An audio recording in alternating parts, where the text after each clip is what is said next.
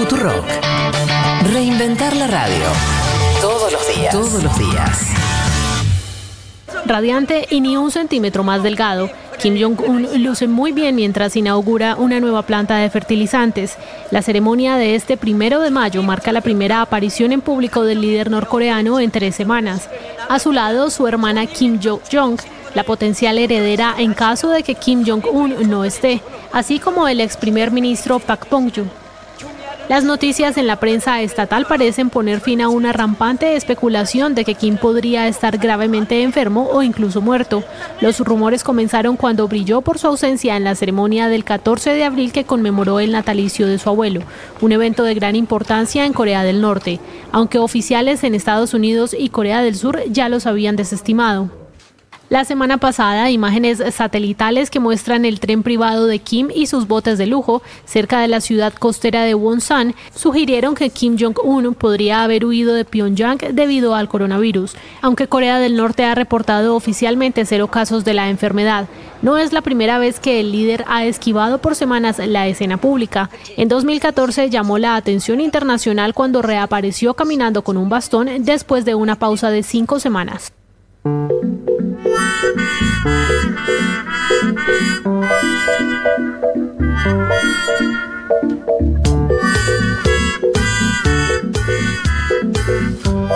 Se había tomado un descanso entonces al final, Kim. No, para todos los que estamos muy preocupados por su salud, una buena noticia en medio de la pandemia, ¿no? Ya lo dijo Trump, que también lo saludó. El único presidente del mundo que lo saludó. ¿Qué Mirá. tal, eh? El presidente de los Estados Unidos de América. Le encanta a Trump ser amigo de Kim. Sí. Le da Se esa llevan cosa muy bien. Bizarra, Se llevan bien. esa Que, cosita como. que lo saludó e igual me puse a leer, confieso, los comentarios que le hacían abajo a Trump, abajo de su Twitter. Sí, Y lo que le reclamaban era, no sé si se acuerdan, el caso del estadounidense Otto Warmbier, que estuvo preso 17 meses en Corea del Norte, ajá. hasta que finalmente lo, lo trasladan a Estados Unidos y muere. Era un, un joven de 22 años, que no se sabe muy bien por qué fue preso, pero creen que tiene que ver con haber roto una imagen de, de alguno de los líderes de Corea del Norte. Claro. Y me, bueno, veía eso, ¿no? Que todos lo criticaban, lo cuestionaban, como cómo saludás a este dictador que hizo esto con el, un ciudadano estadounidense. Bueno, críticos en Twitter va a haber siempre, Leti. No hay que dejarse llevar por la. no, ¿no? pero digo, fue- es más, algo bastante reciente. La, la amistad puede más, ahí me gusta.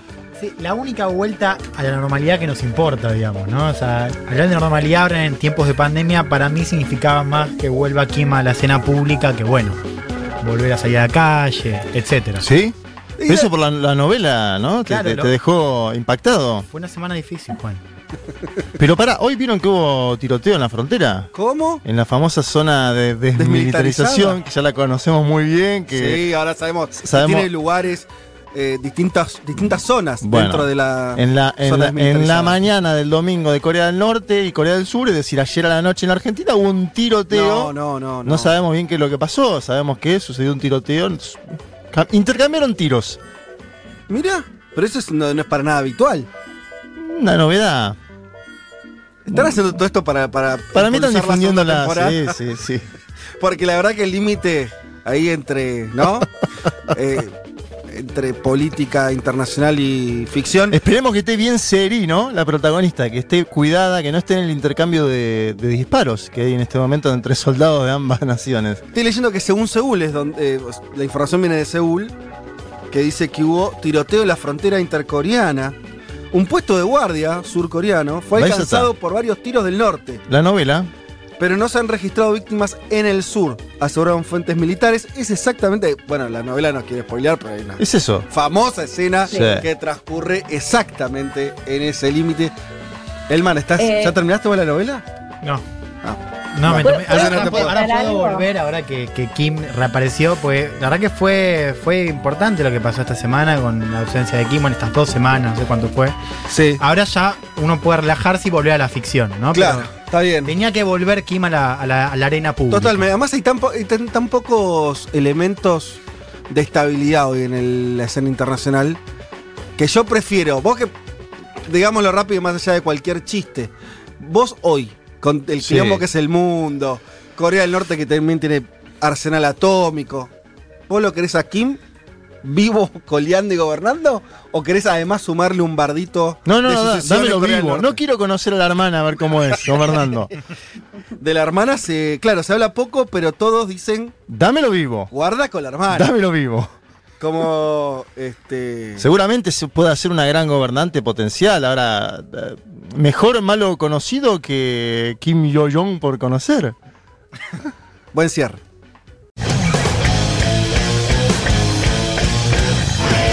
estamos defendendo o direito a ser livre. Uma rígida política de controle da natalidade. I asked one of the top people in China. I'm going to deliver Brexit. Dicen que presidente pobre. Que. The International Monetary Fund is also... A... Nuestra gran nación, que viva México!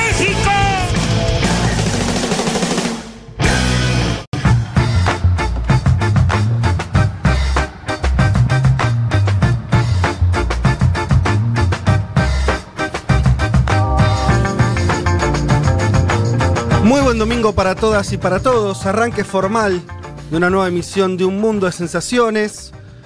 Espero que del otro lado estén escuchando.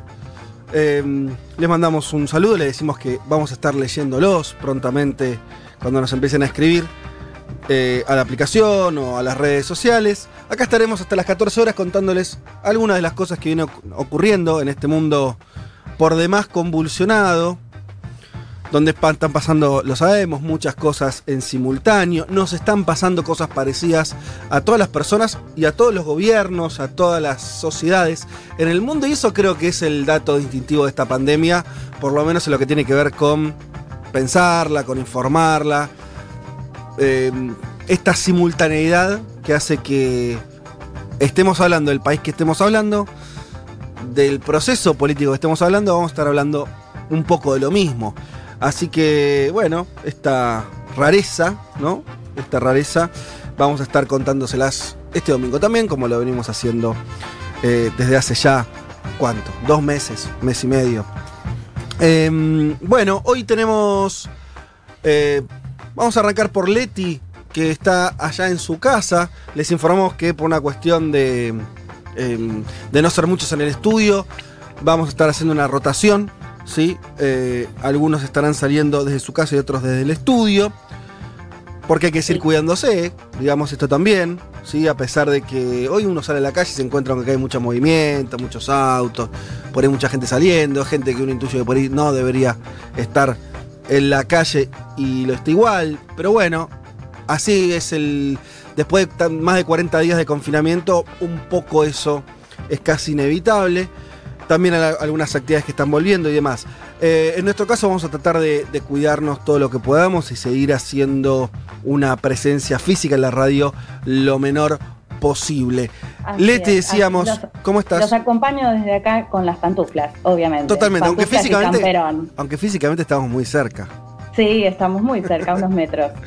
Bueno, eh, contanos de qué nos vas a hablar hoy, que es, es, es, es cinematográfico lo que vas a contar.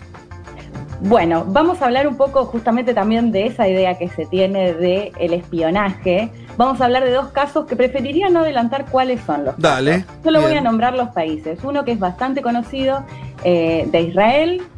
Eh, el, el espía era egipcio, pero el espionaje es para Israel. Y otro que es un poco más polémico, y espero que no se me enojen mis eh, compañeros y compañeras uruguayos y uruguayas, pero vamos a hablar de un caso eh, de Uruguay Ah, mira. que, que- que ¿Espía genera polémica. Un espía para algunos es espía, para otros no lo quieren llamar espía, hacen alguna salvedad, pero bueno, vamos a estar contando un poco todas las posiciones y los hechos concretos. Bueno, perfecto. Además, todo, cuando todos pensaban que el mundo iba a dejar de, de manejarse, que el espionaje era algo del siglo XX, de la Guerra Fría, me parece que, no sé, de Snowden para acá, por lo menos podemos decir que no es así, que es algo que sigue siendo muy importante. Más vigente que nunca. Y sí, espiarse O sea, unos a otros es claro. casi el dato de la época, ¿no? Sí. Estos- Cambiará o la sea, forma. es- Sí, Estos casos no son de, de este momento, son de unas décadas atrás. claro. Pero bueno, el, el tema justamente que lo vamos a estar hablando es que claramente nosotros podemos conocer a alguien que es espía y no saberlo, porque en muchos casos se descubre más tarde y en otros casos no lo descubrimos nunca. Buenísimo, bueno, eh, después eh, estaremos profundizando entonces en, en esto que nos vas a contar acerca del el espionaje y historias de espías. Em, a ver, ¿por dónde quiero ir? Bueno, hablemos, Juanma, Juan Manuel Carr, em, vamos a hablar de Uruguay. Me, me parece interesante hablar de Uruguay porque lo vas a ampliar ahora vos, pero solamente decir esto, es un, es un país que tuvo un cambio de gobierno muy cercano a la pandemia, no como que pandemia y cambio de gobierno fueron casi en simultáneo, Y sí, primero de marzo. y ya estábamos ahí. Ya estábamos empezando la pandemia latinoamericana, pero ya en Europa estaba el tema más eh, complicado, en China también. Si yo te dijera, si yo lo dijera así, decime si lo ves mal o, o es incorrecto no. Podemos decir que es casi el primer intento regional de aplicar un plan neoliberal en medio de la pandemia cuando todos parecen estar yendo para otro lado. Sin duda, el mundo está ampliando el Estado y lo que busca Luis Lacalle Pou con la ley de urgente consideración que vamos a tratar el día de hoy, con varios testimonios que llegaron desde Uruguay que vamos a obviamente agradecer y escuchar atentamente. Sí, eh, eh, se busca, es un, es un mecanismo que busca no solo achicar el Estado, sino también endurecer el código penal. Vamos a hacernos eh, varias preguntas. Primero, porque pasa en un país, Fede, que siempre se habló de la calidad democrática del Uruguay, del control de los poderes, de la buena convivencia Sí, entre claro. oficialismo y oposición. No había grieta. The Economist dijo en enero de este año que Uruguay era una democracia plena y que se ubicaba número 15 a nivel mundial. Bueno, todo esto velozmente parece haber eh, cambiado. Una ley de 500 artículos, Ah, bueno. una ley de leyes de 500 artículos es la que está intentando eh, ingresar al Parlamento. Ya lo hizo Luis Lacalle Pou. Y una ley que además, si no se aprueba, si no, y- o, o- o, en, el, en el- en el término de los 90 días, digo, tiene una aprobación automática, ¿sí?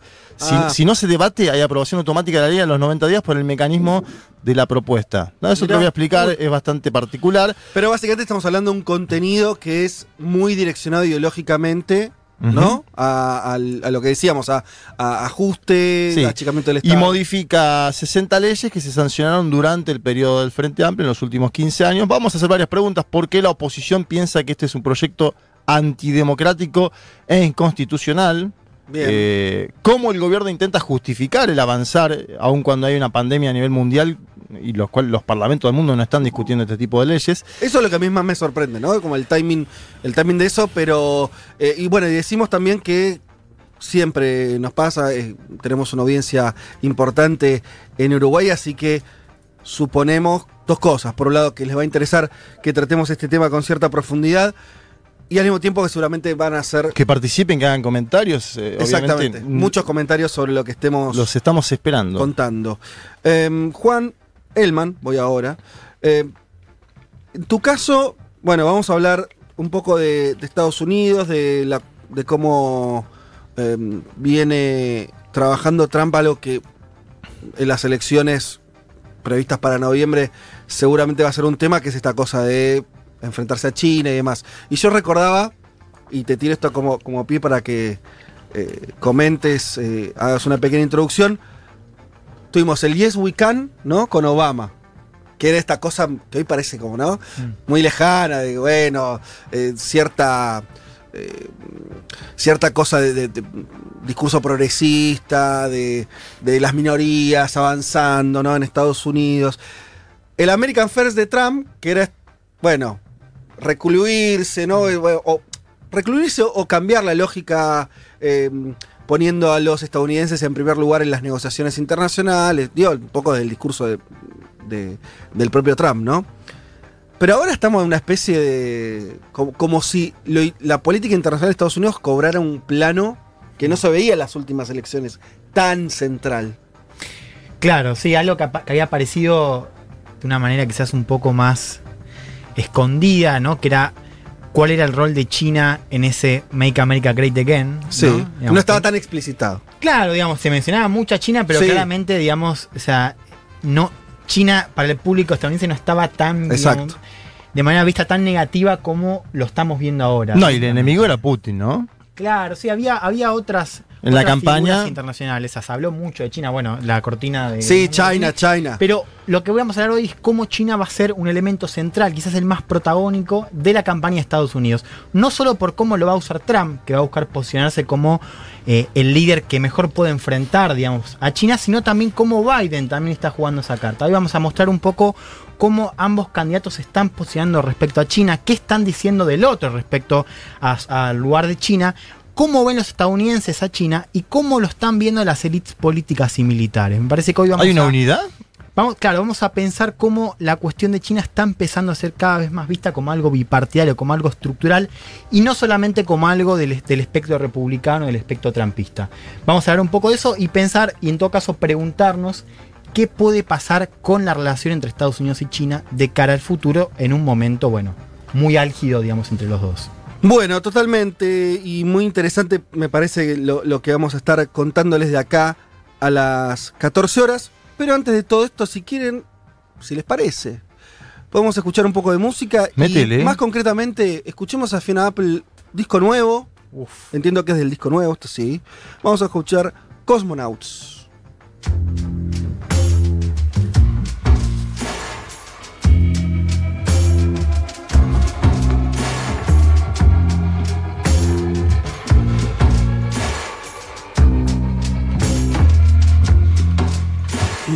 Your face ignites a fuse to my patience. Whatever you do is gonna be wrong. There's no time to interrupt the detonation. Be good to me before you're gone. When I met you, I was fine with my nothing.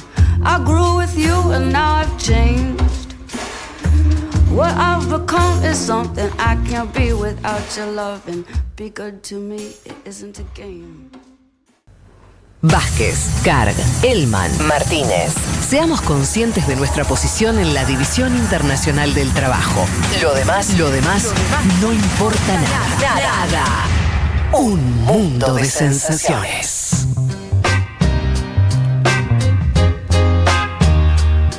Qué lindo tema este de Fiona Apple, ¿eh? Un temazo. Me gustó mucho. Eh, bueno, a ver, ¿por dónde arrancar este domingo? Hay un tema, bueno, sí, alguna una cosa que quiero comentar que me parece tiene que ver un poco en la, en la fase en la que estamos ingresando, que yo lo pensaba con una idea muy argentina, pero que puede extrapolarse fácilmente, que si ya pasado un tiempo de, de que desde que comenzó la pandemia y desde que comenzaron a verse los efectos sanitarios, económicos, políticos, si no estamos entrando en el principio de una fase más política, donde empieza a verse algo así como una grieta a nivel global. Voy a tratar de explicarme brevemente y hacer algunos comentarios. Ustedes dirán qué les parece, obviamente a mis compañeros también, que, que comenten lo que, lo que les parezca. Em, primero, porque está pasando algo que era dentro de las cosas que se decían que iba a ocurrir, que la pandemia iba a cambiar, ese famoso qué va a cambiar del mundo después de la pandemia. Bueno, hay cosas que ya están cambiando. Les digo algunas cuestiones económicas muy básicas y que pueden todo el mundo comprobar. eh, algunos por ahí ya, las vieron, que tienen que ver con no- noticias financieras. Esta semana las acciones de Amazon registraron un crecimiento importante. La venía, en realidad venía creciendo ya de, semanas anteriores. La acción de Amazon vale 2.300 dólares, valía 2.100 hace dos meses. Y recordemos que en medio de la pandemia las acciones no, en general no crecieron, sino que bajaron, ¿no? Estamos en un momento de crisis financiera. Tuvimos, acuerdo esos días donde el petróleo de Estados Unidos A menos. valía menos 36 dólares, ¿no? Una- mostrando el, el nivel de. Es algo que después no duró mucha, mucho tiempo, pero, pero sí que muestra el descalabro económico del mundo. Bueno, en ese contexto, tenés a Amazon, tenés a Jeff Bezos, su dueño, que, por ejemplo, su fortuna entre el 1 de enero y el 15 de abril de este año, los primeros Ujú. primer trimestre y algo de este año, aumentó 25 mil millones de dólares, su propia fortuna. El de la empresa, bueno, no sé, también un- un- una cifra así astronómica. Netflix aumentó la cantidad de suscriptores 16 millones. ¿Sí? 16 millones de nuevos suscriptores hay en Netflix en el mundo en los últimos dos meses. Uno de los grandes ganadores. Sí. Netflix es una empresa chica, entre mil comillas, al lado de Amazon, pero te muestra una tendencia, ¿no? Em, ¿Tenés la de las camaritas? ¿Cuánto aumentó? ¿Por No. ahí? Habría que buscarla. Eh, Zoom. Sí, ¿no? Sí, claro, también. Aumentó algo así, lo había visto. Eh, estaba evaluada. Vale, vale el doble que Twitter en, en el- la Ah, bolsa. bueno. Zoom. Ah, no, se puede creer eso. Y Twitter aumentó, ¿eh? Twitter creció. tuvo El un buen doble año. que Twitter, Sí. Zoom. Desconocido hasta hace cuatro meses. Bueno, sí, para nosotros será una empresa grande, ¿eh? sí, sí, pero, pero digo, sí, no era popular. A nivel masivo era desconocida. Totalmente. Ahora Bueno, se están haciendo cumpleaños por Zoom, digo. no sé si- Exactamente. Em, bueno, y como eso hay un montón de, de- de, mm, de noticias, obviamente ustedes ya, saben, ya sacan la conclusión obvia que se trata de todas empresas tecnológicas o con gran eh, insumos tecnológicos, pero me detengo un poco en Amazon porque Amazon es, es almacén y tecnología, ¿no? Es depósito y sobre todo logística de cómo llevar un producto desde el lugar donde se fabrica hasta tu casa y al mismo tiempo, y esto por ahí de Amazon se dice menos, pero es, eh, es la parte incluso que creció más que sus almacenes, que es el Amazon Web Services, que es la parte vinculada a la nube, o sea, a que vos, vos, una empresa, un usuario particular, no importa, pueda alojar eh, en internet cosas, ¿sí? Bueno, esa parte de la empresa es la que más creció, ¿sí? Y es un bicho muy grande que empieza a comerse también a otros jugadores y demás. Y vos fíjate que tenés, Amazon va, entonces, desde ser un depósito que almacena eh, productos y los logísticamente logra que lleguen a tu casa en poco tiempo, es también un gran proveedor de internet, servicio de internet y servicio de hosteo. Es también un gran productor de hardware, también en, en- en algunos sectores de, de Internet. Alguien que controla semejante caño no es que deja librado al azar después todo lo que tiene que ver con la infraestructura de eso, sino que también se involucra. Bueno, un bicho enorme, enorme. El tipo más rico del mundo, eso Sí. a veces expresa algo y a veces no. En este caso sí. Es el, es el que desbancó, Besos es el, el que desbancó a, a Bill Gates, nada más y nada menos, que fue el más rico durante cuánto, 20 años, 15 años. O sea que algo está pasando ahí grueso. Salió una nota hace no muchos días en, en el New York Times donde hablaba, eh, por ahí lo conocen, por ahí no, por ahí, Juan, vos lo conocés, Andrew Yang, que es un empresario norteamericano que fue candidato dentro del Partido Demócrata. O sea, un no un gran, gran empresario, esos más que emprendedores, que igual tiene mucha guita, fue candidato demócrata. Lo raro de, de Yang es que él como empresario, una de sus propuestas es que cada norteamericano reciba mil dólares cuando se hace mayor de 18 años. Algo así como una especie de ingreso universal. Un salario universal. Lo dice un empresario, ¿no? Con estas características especiales y demás. Yo pensaba en Argentina, hace pocos días tuvimos una entrevista, no sé si la vieron, a un empresario supuestamente progresista, el empresario progresista casi de la Argentina, farmacéutico y demás. Eh, que no sé, que parecía, tenía un discurso igual que el que tenía Roca, más casi, ¿eh? Eh, cuando le preguntaron por las grandes fortunas, dijo, no sé, no, no es el momento. La calidad de los pre- empresarios argentinos es bastante particular. Me refiero a Sigman, entrevistado por Berkovich.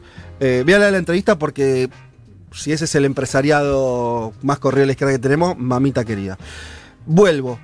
Entonces, eh, este, este empresario habla de, de eso, pero además dice otra cosa que es todavía más interesante, que es que él pronosticaba, vuelvo a hablar de Andrew Yang, que en cuatro años el 30% de los comercios y los shopping en Estados Unidos iban a cerrar por Amazon.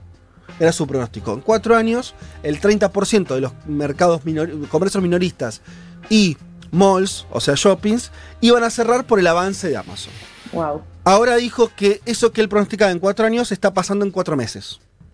Y dice, el 30%, bueno, me quedé recorto. Va a ser virtualmente el 100 tal vez. O sea, en Estados Unidos hay una idea, hay que ver cuánto se materializa o no, pero que Amazon está, es una especie de ola, de tsunami empresarial, logístico. Ustedes piensen que el que, con- que Amazon ya controlaba. A ver, la tecnología de llevar y traer un teléfono de. eh, o cualquier cosa, un. eh, no sé, comida o libros o lo que sea, de un lugar a otro. Es sobre todo un problema logístico. Amazon lo resolvió hace muchos años y fue creciendo. Es la empresa que más au- automatizado tiene esto, más robotizado tiene. O sea, hay una- un montón de fronteras tecnológicas que Amazon está solo. Y se está comiendo todo. Y, y es clave eso que decís vos de la infraestructura, para que se entienda, Amazon no solo crece por lo que ofrece a nivel, digamos, de, de los negocios, el, el hecho, digamos, de cómo reemplaza los comercios habituales y físicos, sino la infraestructura, digamos, eso- el web service de Amazon. Es lo que le permite crecer, digo, Uber, por ejemplo, Sí. que es una plataforma que no gana mucho dinero, pero que siempre, digamos, está en discusión porque la tenemos muy, digamos, muy a- al pelo. Usa los servicios de Amazon, o sea, todas las plataformas nuevas Exacto. Dependen de Amazon por toda esa infraestructura que construyó Amazon. Por eso es espectacular el crecimiento de Amazon. Es espectacular. esa- Es- esas dos claves. Sí, cuando nos pasó, de hecho, a nosotros tuvimos ahora, ¿no? Un tiempo fuimos clientes también de, me refiero a la radio, de Amazon. Eh, cualquiera que sabe bastante de tecnología te dice, mira, si no querés que la página se caiga, vas ahí. Es el único que te garantiza que casi 100%, ¿no?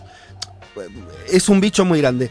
El, Una que especie de monopolio de los consejos. bueno, a lo que, lo que si también... querés que funcione, venite acá. En un contexto así, donde vos tenés a la gente, pensemos un poco en Estados Unidos que tiene una economía más desarrollada, no tanto en Argentina, países como Argentina, ¿no? Con mucho, un nivel de consumo enorme, ¿no? Absurdamente enorme, de producción enorme, etc.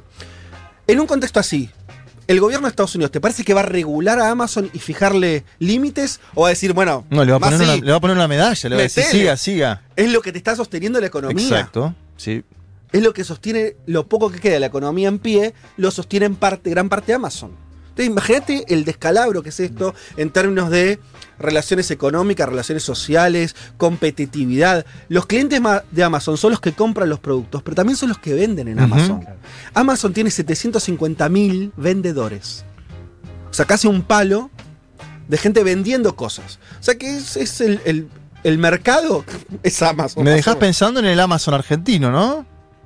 Bueno, eh, Mercado Libre es una, una, un Porque for- yo ahora, una eh, versión chica de esto. Totalmente, pero vos entras ahora y te dice envío con normalidad, es decir, eh, están laburando fuerte el tema de la Totalmente. pandemia. ¿no? Totalmente. Son, se volvieron más gigantes con la pandemia, más imprescindibles y más intocables. Eso es lo loco. Eso es lo que a mí me parece que es cuando, deberían ser los que pongan la tarasca en el medio de la crisis. Quiero aportar. Por un ahora le están ganando. Eso Sí, es lo que sí, están ganando. un poquito Apor- tienen que aportar poner. Un dato de la fortuna de Besos. Hoy salió publicado, lo publicó Axel Marazzi en su newsletter. Cita un trabajo de un programador que hace cálculos con la fortuna de Besos.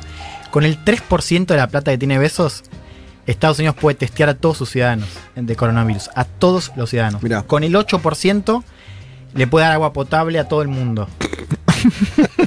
Menos del 10%. O sea, estamos hablando A de uno se ríe, pero es 10% tremendo, sí. de la- Sí, es tremendo. Y aparte, para que si lo 3%. hace, 3%, que no es nada, queda como el- el- la, la persona del siglo en los Estados Unidos. Y dice, voy a financiar yo el testeo de todos los ciudadanos estadounidenses. Claro, pasa que más allá, ah, lo haga o no lo haga, abajo de eso hay una privatización de, de- de esa voluntad. Que es decir, en, un en, otro, en otros momentos la guita la tenían, para decirlo a lo bestia, los estados. Ujú. Entonces vos votabas y sentías que el Estado te, bueno, che, quiero que el Estado cubra más, bueno, votemos a tal.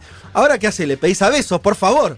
¿No? Porque en- además no es un contexto, Total. no es un contexto donde los gobiernos estén, ni siquiera el norteamericano, en condiciones de imponerle muchas Claro. cosas. Es que fíjate qué interesante eso. O sea, la clave para que la economía de Estados Unidos salga a pie es testeo. O sea, es la única manera que vos tengas de salir a la calle. de Y con el. O sea, si vos le cobras un 3% de, de la fortuna, le podés. O sea, puede ser testeos para todas las personas de Estados Unidos. Pero no va a pasar, digamos, ese dilema. En ese dilema está un poco, digamos, la, la clave de, de la salida económica de Estados Unidos, un poco de las trabas también que tiene estructuralmente, digamos, para, para, para que ese, di- ese dinero no esté, digamos, en, en funcionar, que no se le saque ese dinero para, para los testeos masivos.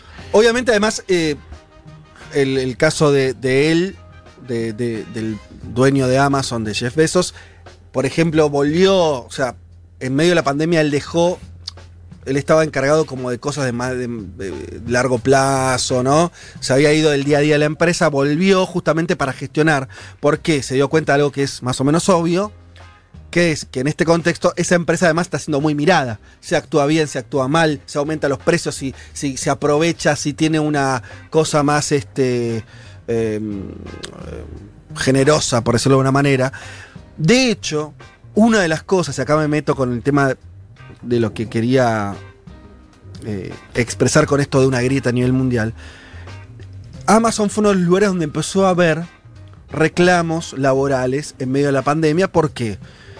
Claro, los laburantes de Amazon, piensan en los laburantes en, sobre todo los que trabajan en los grandes almacenes de Amazon, estaban sobreexigidos porque aumentó un montón la demanda, Amazon contrató un montón de gente y demás, pero empezó a haber casos en Estados Unidos, el coronavirus es una enfermedad normal, ¿no? Cualquiera se puede agarrar hoy la enfermedad, están arriba de un millón de, de contagios, tiene.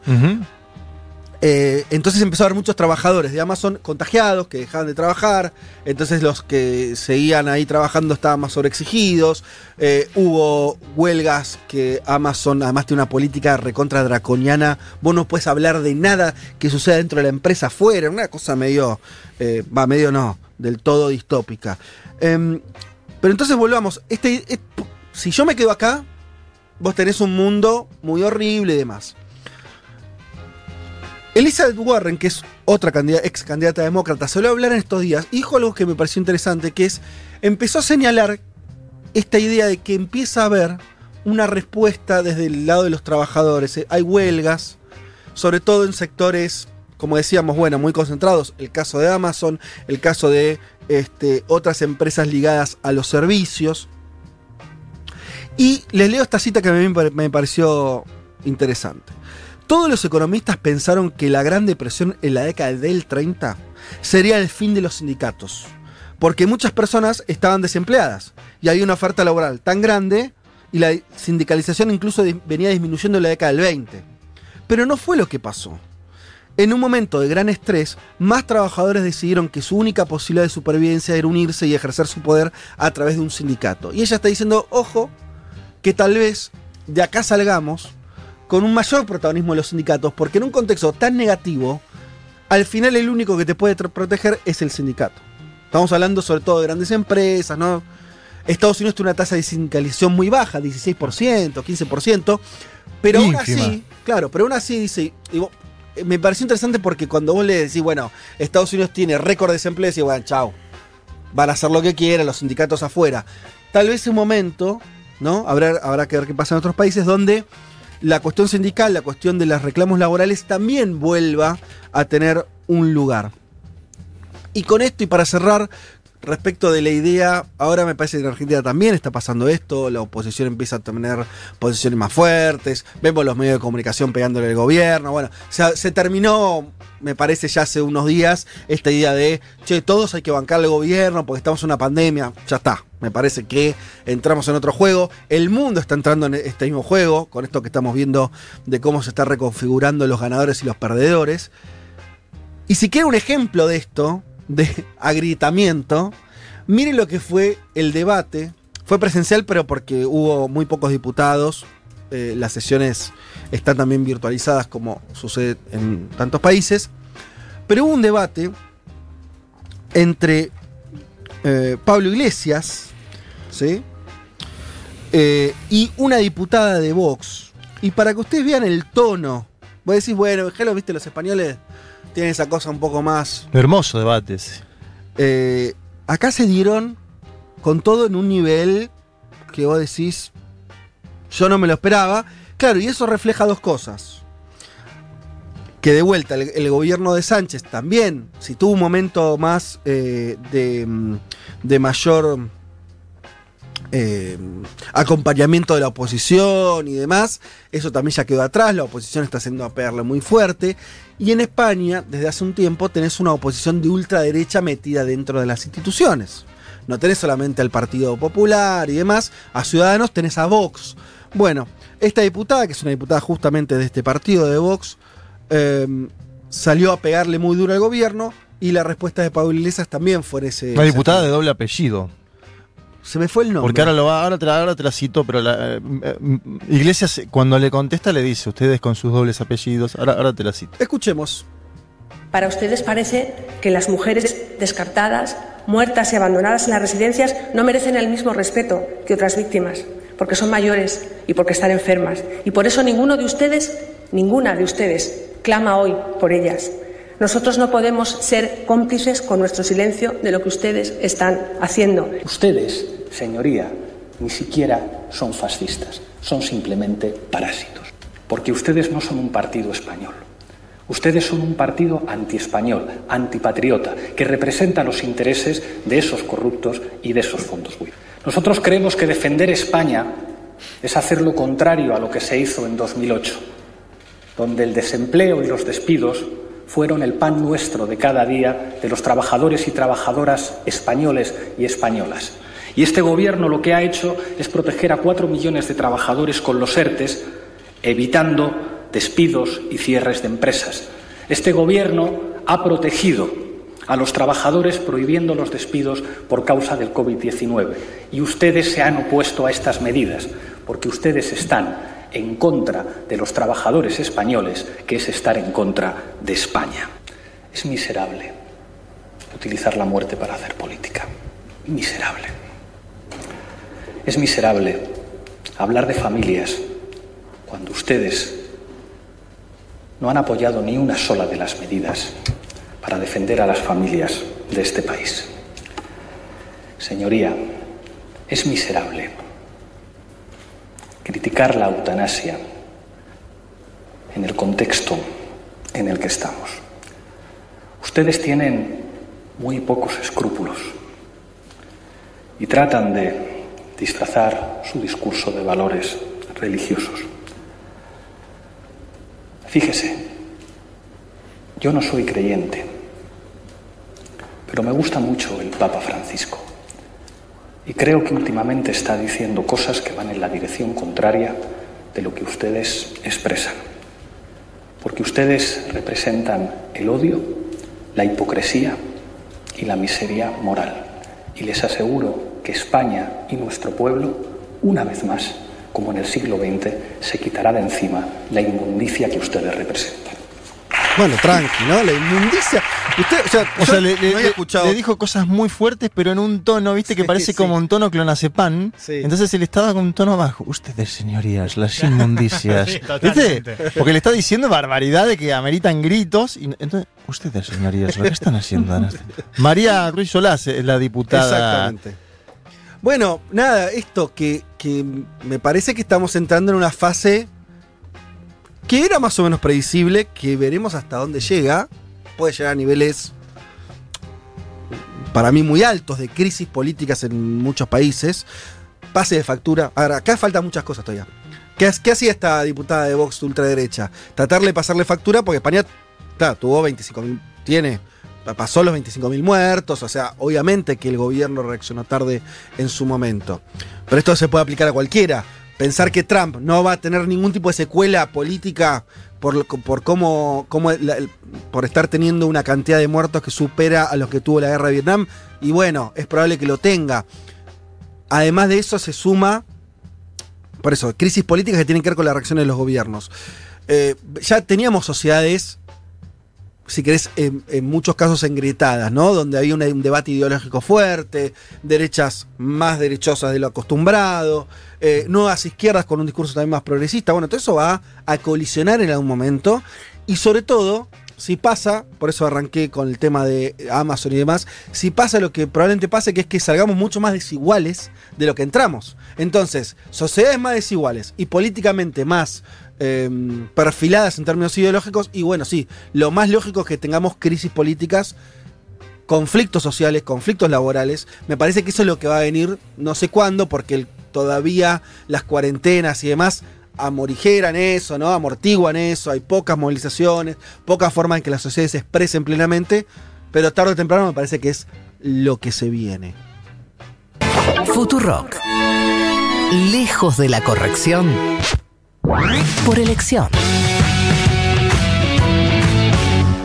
Un mundo, un mundo de sensaciones. Vázquez, Carg, Martínez, Elman. Información justo antes de la invasión zombie.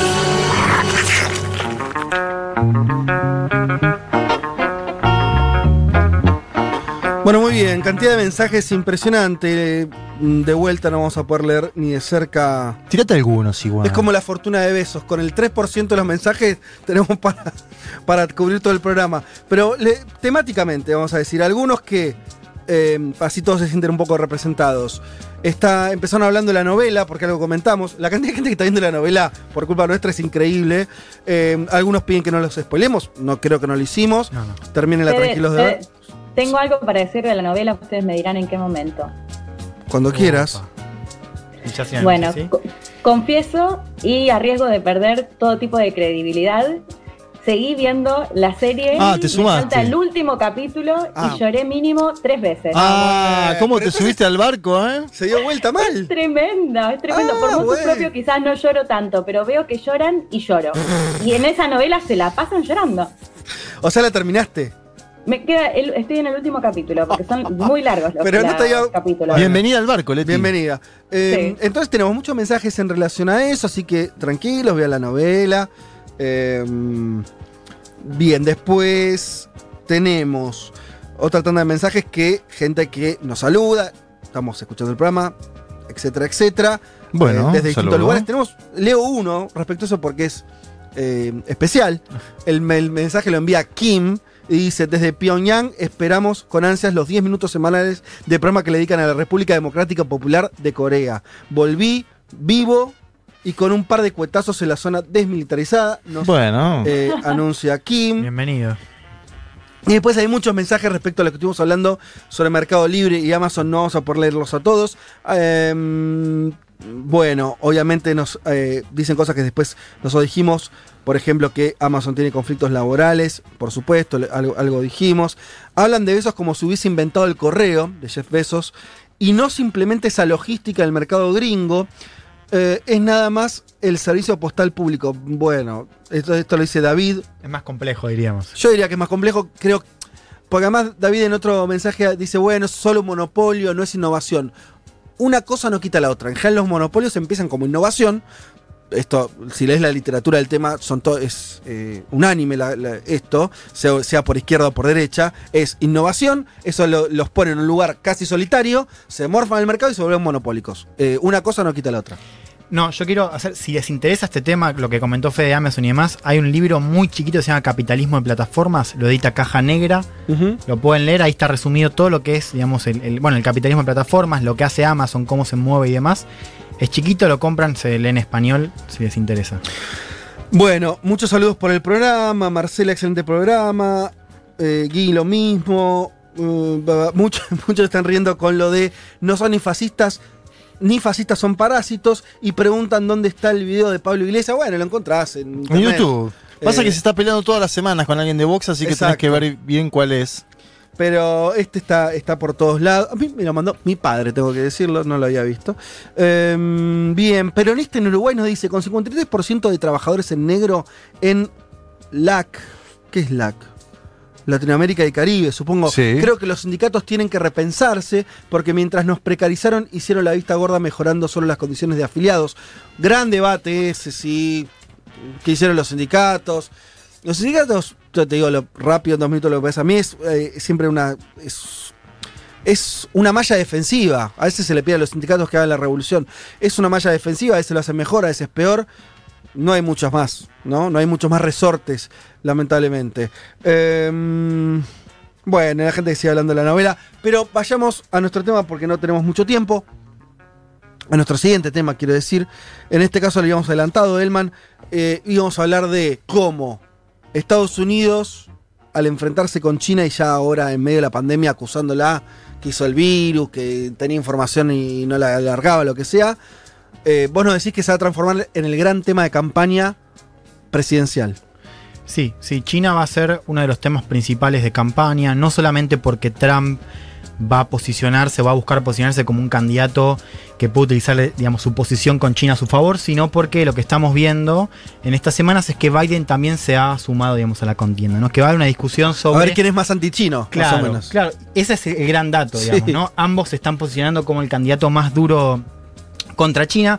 Algo que, está- digamos, que, que- que está detrás de este cambio en la estrategia de Trump, y esto tiene que ver con cómo está pensando el equipo de Trump la campaña, es que Trump tenía un argumento principal para las elecciones que era la economía, digamos, los números históricos de, de Estados Unidos en, en desempleo, cómo creció la bolsa, digamos que era un argumento que nosotros lo hemos discutido, digamos que con eso era difícil que Trump... Casi que no tenía que hacer campaña, ¿no? Claro, Trump venía como un favorito Sí. eh, eh, antes de, de- de que arranque la pandemia. Con la pandemia, por supuesto, el, gol- el golpe económico hace que ese argumento se caiga, ¿no? Y además sucede que Trump está cuestionado y va a estar cuestionado por el manejo en la pandemia. El caso de China también juega ahí, ¿no? Porque Trump busca culpar a China o responsabilizar a China del origen del virus y de alguna manera buscarse como un candidato que de alguna manera va a hacer justicia, ¿no? O sea, si, si China hace estas cosas, si China además ya venía golpeando económicamente a nuestros eh, granjeros del Midwest, la gente ¿no? que, que votó por Trump y que fue clara para la victoria, bueno,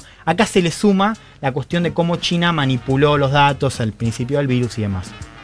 Quiero que escuchemos, ahora vamos a ponerlos, los eh, anuncios de campaña, ¿no? que, que- que fueron Muy buenos, muy sí. interesantes porque se están posicionando, digamos, con China en el medio, ¿no? Trump versus Biden en el caso eh, de China.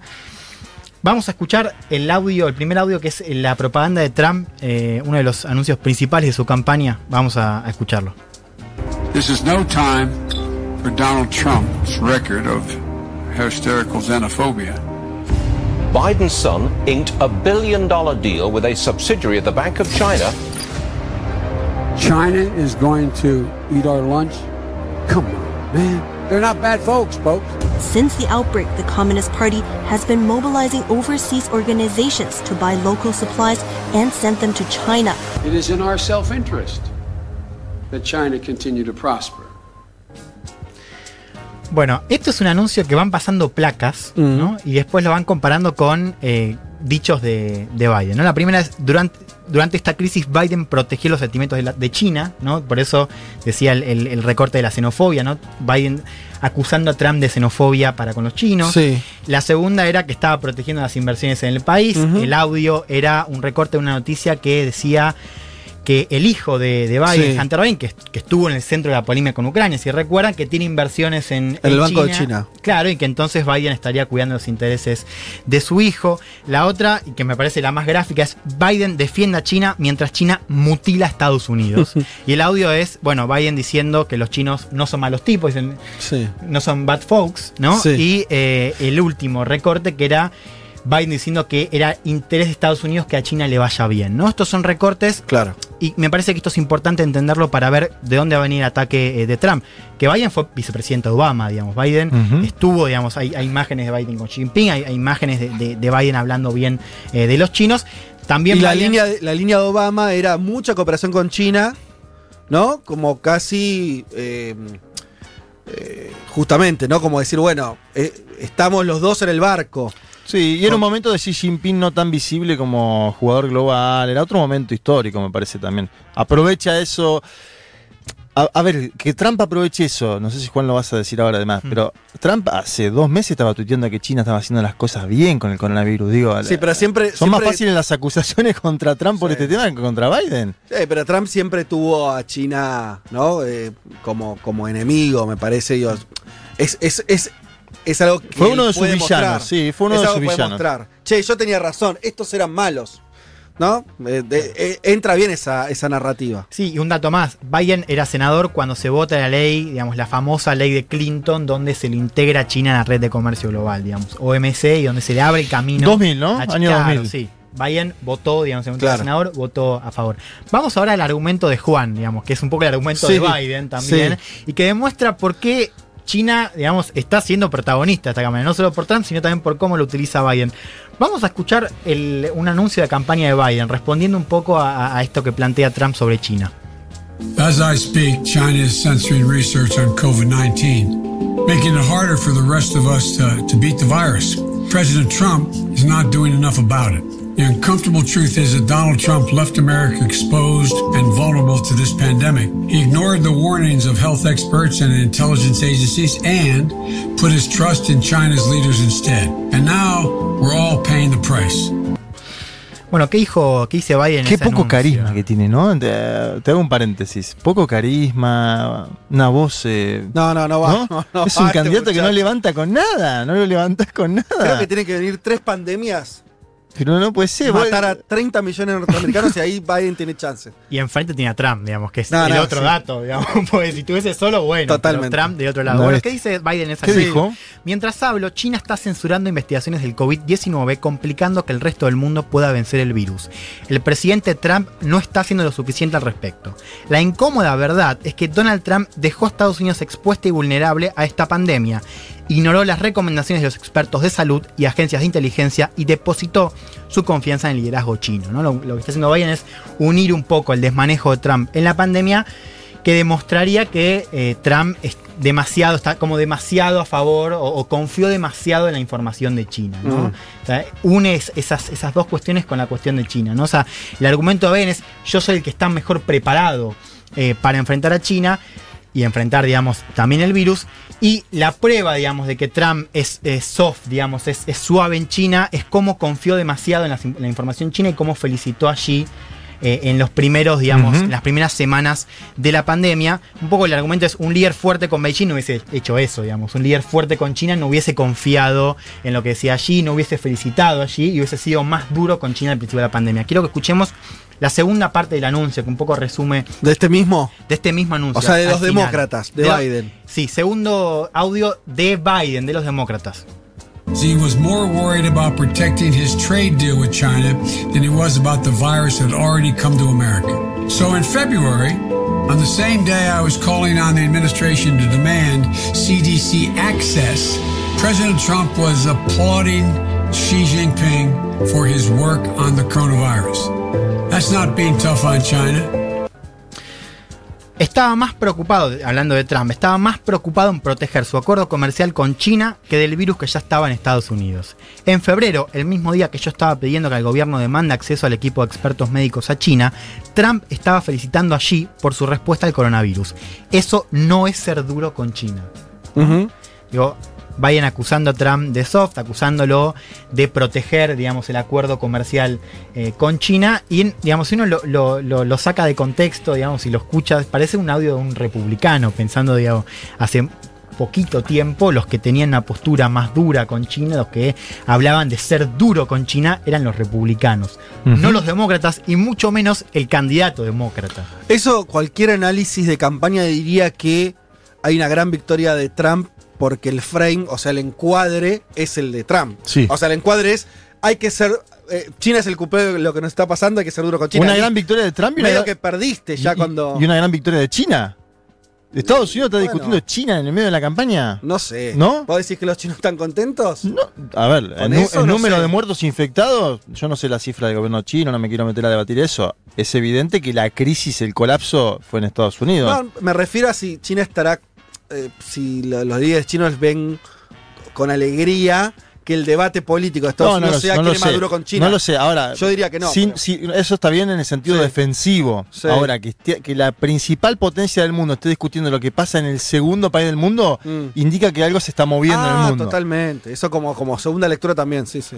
Eh, lo podemos discutir al final eso. Me parece una, una buena punta. Pero vuelvo a algo que decías vos. Lo primero es eso sí, nos dice exactamente que algo de la narrativa de Trump, bueno, sí. tenía razón y digamos, por algo está permeando en todo el sistema político. Y la segunda cosa que nos está diciendo es que China vende, digamos, y las estrategias de campaña están focalizándose en China, es porque es un argumento que está calando y que puede calar aún más en el electorado estadounidense. Se publicó una encuesta en abril del, del Pew Research Center, que es el, el centro más prestigioso de estudios que Sí. mide opinión pública en el mundo, pero sobre todo en Estados Unidos, Que tienen, tienen encuestas de cualquier cosa. de cualquier cosa. Sacó una sobre China y sobre cómo Sí. se mira, digamos, eh, a China de Estados Unidos. La- las cifras, a mí yo las leí. ¿Cómo me- se mira China desde Estados Unidos? Claro, digamos, Sí. qué piensa el electorado estadounidense. A mí Ajá. me impactaron muchísimo A y, ver. y me parece que explican, digamos, todo esto. Dos tercios de los, de los estadounidenses ven a China de manera negativa. Eso es Bien. eh, como el título de, de ahí, ¿no? Dos tercios. Hace dos años era menos de la mitad. ¿En serio? Sí, hoy Ah, son muy dos rápido. tercios, ¿no? Te preguntan, ¿lo ves a China favorable o desfavorable? Desfavorable, dos tercios. ¿Y qué, cuánto tiempo? Esto desde, el punto de vista norteamericano, ¿eh? nosotros, va, yo pienso otras cosas, no importa. Es eh, cómo, cómo le erró los demócratas que pusieron a Rusia tanto tiempo, ¿no? Hmm. Pues perdieron mucho Sí. tiempo con los rusos. Mucho, mucho, mucho. Evidentemente fue para otro lado, el enemigo externo. Totalmente. Bueno, y el porcentaje estadounidense que lo ven a China de manera muy desfavorable, o sea, realmente como un Sí. enemigo, pasó del 15 al 30, se Uf. duplicó en dos años. ¿Por qué es una tendencia bipartidaria? Y estos son números, o sea, 90%. 9 de cada 10 estadounidenses ven a China como una amenaza. 9 de cada 10.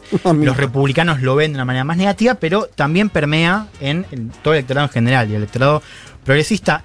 Los más viejos son, digamos, más eh, negativos, tienen una visión más negativa de China, pero también están los jóvenes. Fíjate qué interesante esto. Para los progresistas, digamos, el, el anti-China, digamos, el factor anti-China también juega en causas como el cambio climático. Digamos, dice, o sea, para el electorado progresista, China también es culpable de la crisis climática y entonces hay una mirada negativa que también, digamos, se asocia a temas progresistas. ¿no? Ujú. Al- al- Sí, la cuestión de la de- democracia también, ¿no? Claro. Estoy pensando temas que son caros también a lo- los, Los progres. humanos, Exacto, claro. todo eso también entra. Por A o por B, Sí. China está siendo visto cada vez de manera más negativa en todo Estados Unidos, por viejos, por jóvenes, por demócratas, por republicanos. Y un último dato más que me llevo de esta encuesta publicada en abril es que la cuestión de la supremacía estadounidense también parece estar siendo discutida. Claro. Dice la encuesta, 9 de cada 10 estadounidenses creen que es mejor que Estados Unidos mantenga su condición de ser la primera potencia global. Y sí. Ahí está. Se, bueno, se digamos, fíjense cómo hay también algo estructural. Y, y cu- cuando me refiero a la estructura, no me refiero únicamente a cómo se lo ve Estados Unidos, cómo ve digamos, el electorado estadounidense, cómo se ve desde abajo, sino también desde arriba. Lo que nos está diciendo esto es algo que en realidad ya estaba presente en, la, en, en el fin de la era Obama y que se profundizó con Trump y que no la creó Trump, pero ciertamente, digamos, hubo un cambio o, o se apoyó sobre ese cambio que es cómo las élites políticas y militares de Estados Unidos ven a China cada vez más como una amenaza, no como un competidor al cual uno se lo puede conquistar mediante el comercio, se lo puede, digamos, negociar, apaciguar. No, digamos, China está siendo visto cada vez más por las élites políticas y militares como una amenaza, ¿no? Y entonces hay una diferencia en la estrategia, pero la estrategia es de confrontación con China, de contener a China y de rivalizar con China. La estrategia, Y bueno, hasta ahora, Hmm. vos tenés incluso por las características- características de Trump, voy a hablar bien de Trump en esto, al ser un tipo que viene de los negocios, su enfrentamiento con China siempre, por lo menos hasta ahora, siempre fue más, más por el lado comercial que por pensarlo en términos militares. Claro. Por ahora. Sí. ¿No? Por ahora. Bueno, y lo que se discute, y un poco algo que, que- que no es parte del trampismo, sino de las élites políticas y militares de Washington, es algo que vos has mencionado, Fede, hace unas semanas, que es la estrategia del desacople, ¿no? Digamos, que es revertir la, la interdependencia económica entre Estados Unidos y China, ¿no? O sea, hoy Estados Unidos y China son muy dependientes entre sí. Lo estamos viendo con esta pandemia. Fíjense cómo Estados Unidos depende de material sanitario de China y esto tiene que ver con esa independencia que las élites ahora están empezando, digamos, quieren eh, revertir. Esto es un proceso que funciona también de Beijing, o sea, en Beijing también están diciendo sus élites, che, hay que revertir el- la interdependencia, por ejemplo, con los componentes tecnológicos de Estados Unidos. Digo, esto está en el debate tecnológico y decía, esto empieza a ser cada vez más bipartidario. ¿Qué pasa con esa interdependencia y por qué, digamos, el argumento electoral? Porque esa vinculación económica con China estuvo muy presente en los argumentos de Trump en 2016 contra China. Digamos. ¿Qué le decía a los estados que, so- que supieron ser el corazón industrial de Estados Unidos, al Midwest, a Pittsburgh, Michigan, Detroit, todas esas, bueno, son ciudades dentro de Michigan, que es el estado, ¿no? Pero, digo, ¿qué se le decía a todos los estados, a, a- a los votantes de ese estado? Bueno, acá hubo un problema, que es que las élites, digamos, de Estados Unidos, Clinton, Obama, dijeron, bueno, vamos a integrar a China, ¿no? Vamos a comerciar con China. China, digamos, no digamos, se integró y de alguna manera la estrategia fue llevarte, entre, otras cosas, llevarte la producción a China, digamos, ¿no? Y eso, ¿qué pasó? Bueno, se perdieron un montón de empleos, tu, cali- tu calidad de vida empeoró, ¿no? O sea, Ujú. esto está en el centro de la estrategia de Estados Unidos para lidiar con China en los últimos gobiernos, ¿no? De abrazar a China comercialmente. Y el argumento de Trump era ese, digamos, era hay que ir contra China, ¿no? Hay que ir contra China porque China es el culpable que vos no tengas más trabajo en, en tu, tu empresa industrial. en o sea, la pandemia vos decís que podría funcionar como un gran, una gran demostración, entre comillas, de que tenía razón Trump. Sí, y ahora con otro chivo expiatorio, digamos. China funcionaba bien, digo, vamos contra China porque China, o sea, si yo voy contra China, yo voy a, yo le pongo tarifas a China, ¿no? ¿Y qué hago? Bueno, entre otras cosas, fuerzo que esas empresas que se fueron a China en los 90, que se fueron también porque los Estados Unidos dijo, che, vamos a enterarla de esa manera, yo con esas sanciones, soy- Trump, voy a hacer que tu trabajo vuelva. Yo te prometo que le voy a poner sanciones a China y China va a volver. Digo, claramente hay un chivo expiatorio. Y ahora con la pandemia hay otro chivo expiatorio, digamos, ¿no? O sea, el problema de la pandemia, la culpa la tiene China. Y yo voy a ser quien me ocupe de eh, que China pague de sobre eso. ¿no? Bueno, y obviamente con eso desvía, eso también lo están diciendo Por eso, muchos, claro. desvía sus propias responsabilidades de ser el país que peor está llevando en términos de muertos por ahora. Yo digo eh, una cosita pandemia. corta. Lo, lo del enemigo externo puede ser sobreactuado en algunas circunstancias. Por ejemplo, cuando Obama declaró a Venezuela una amenaza potencial a los Estados Unidos, era evidente que Venezuela no era una amenaza potencial. Ahora, en este caso, con China, me parece que evidencia también los límites del liderazgo norteamericano, estadounidense, en este momento histórico. Digo, es evidente que es un chivo expiatorio, pero es algo que está pasando. China está enviando material sanitario a todo el mundo. eh, es, es evidente que ha tomado un protagonismo a nivel mundial sofocante para los norteamericanos, que se ve en esa encuesta, y que toda la clase política tiene que alinearse en sentido, y lo están haciendo, pero me parece que es algo incluso hasta defensivo. Sí. Lo de Venezuela podría haber sido ofensivo en algún momento, eh, Cuba, votos en la Florida, tiene, tiene un significante particular. Lo de China creo que es algo más una foto del mundo hoy. Sí, a ver, y, y- y- y también, digamos, por, por algo, o sea, algo nos está diciendo sobre las estrategias para contener a China, digamos, ¿no? Digo, hay algo de eso que, que fracasó. Quiero que escuchemos, y con esto voy cerrando, lo que decía Trump en 2016 sobre China, pues me parece que resume bien esa estrategia, digamos, que, que fracasó. I beat the people from China. I win against China. You can win against China if you're smart. But our people don't have a clue. We give state dinners to the heads of China. I say, why are you doing state dinners for them? They're ripping us left and right. Just take them to McDonald's and go back to the negotiating table. Seriously. It's true. Bueno, esto, entre otras cosas, nos muestra lo que hablamos al principio, ¿no? O sea, la diferencia entre Biden y Trump hablando, digo, ahí. No, sí, sí, años la onda. ¿Qué dijo Trump? Sí. Yo les gano a los chinos, les voy a, a- le voy a ganar a China. Se puede ganar la China siendo inteligente, pero nuestra gente no tiene idea de cómo hacerlo. Les organizamos cenas de Estado a sus líderes. Yo les digo, ¿por qué estás haciendo cenas de Estado para ellos? Nos están destrozando por todos lados, 2016. Nos están destrozando por todos lados. Simplemente llévenlos a McDonald's y pónganse rápido a negociar, ¿no? A mí Claro. me parece que une estas dos cosas, ¿no? Totalmente. China como amenaza y esta cosa que el establishment no puede lidiar con China, no sabe cómo lidiarles. Les arma cenas de Estado y le- quiere, digamos, generar un vínculo de amistad. Bueno, no, yo voy a ser duro con China. Eso es Trump en 2016. Las conclusiones, y es un poco en clave interrogantes. ¿Puede Trump apoyarse en esa narrativa para repetir la magia del 2016? Digamos, un poco lo que logró en ese clima que habíamos escuchado recién.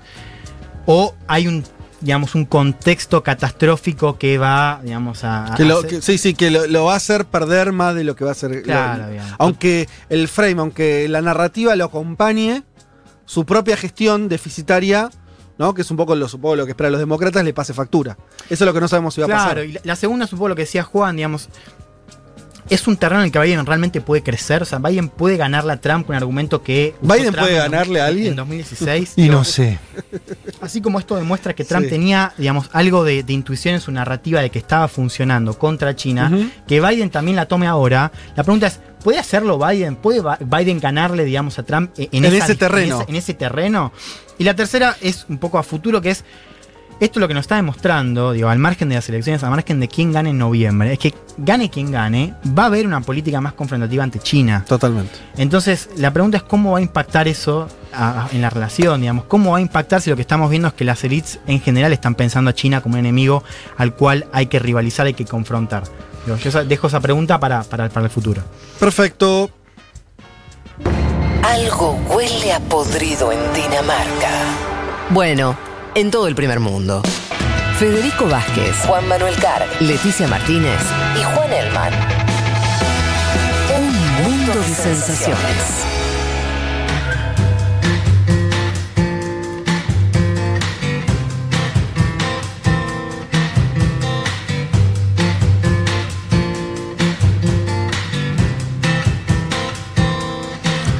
Bueno, muy bien. Como ustedes saben, la canción del mundo elegida por Pablo 30. En este caso vamos a hablar de un gran músico, en realidad canadiense, aunque vivió toda su vida en Estados Unidos. Me refiero a Neil Young, gran rockero, gran hippie rockero. Em, tiene cantidad de temas y, de- de momentos musicales a lo largo de una vida extensa, muy impresionante. Solamente le, voy a- comentar algo muy lateral, pero que habla también de un personaje, de lo particular que es el, personaje. Eh, el tipo intentó hacer una, un dispositivo, porque les voy a leer esta cita, un dispositivo para escuchar música en alta calidad. ¿Por qué? ¿Por qué él dijo esto? La música ha sufrido tanto en manos de la tecnología, ya que estuvimos hablando al principio del programa de esto, de la tecnología. La mayoría de los oyentes de hoy ni siquiera se dan cuenta de lo que se pierden. Están recibiendo música y la aman, eso es bueno. Pero solo reciben el 5% del sonido de la música. Especialmente cuando lo relacionás con los clásicos de los años 30, 40, 50, 60, 70 y 80, dice Young. Sobre estas nuevas copias en MP3, dice despectivamente, sea lo que sea, sé que son del 5% o menos. Bueno, está exagerando. Exagera, ¿no? Pero eh, se discutió mucho sobre esta cuestión de, de que, de que el MP3 y la música que consumimos ahora desde los teléfonos, en Spotify y demás, es verdad que tiene mucho menos riqueza sonora que un vinilo, que cómo se grababa la música antes y cómo se escuchaba la música antes. Y entonces él intentó, hace no tantos años, ¿eh? Sacar un, dis- un dispositivo, lo sacó, se llamaba Pono, ya medio, nombre medio raro, eh, que supuestamente, bueno, o no, escuchabas la música en una calidad mayor. No muy marketinero el nombre, ¿no, Neil? No, y te, el final no es bueno, o sea, fundió, no le fue, no le fue bien. Pero reivindiquemos igual el intento, ¿no? A pesar de todo, vos tenés a Spotify, tenés, este, no sé, eh, todos los que habían sacado, ¿no? La forma de consumir música por MP3 y lo tenés a este viejo rockero eh, diciendo, ¿saben qué? La cosa va por otro lado. Así que reivindiquémoslo, aún en su derrota, eh, ese, ese intento. Vamos a Perdió, escuchar- pero jugó bien. pero por supuesto. Además, no todo es ganar. También es tratar de, qué sé yo, de, de sentar ¿Te acordás que había una época de debates tremendo? Me acuerdo de Metallica contra Snapchat, ¿te acordás ese- esos debates? Y ahora todos perdieron, todos bajaron la cabeza con Spotify. Olvidad. Todos menos Neil Neil Young. Young. Eh, vamos a escuchar haciendo Rocking in the Free World.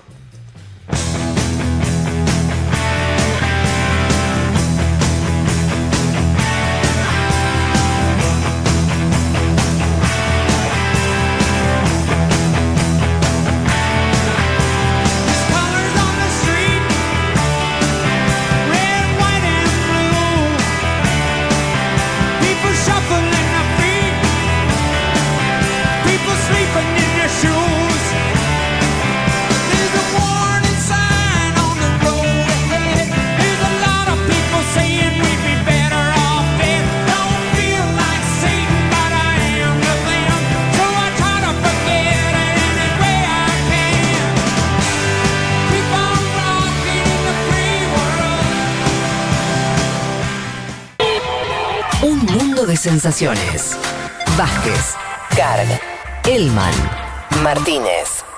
Ver las cosas desde un rincón del mundo te da otra perspectiva.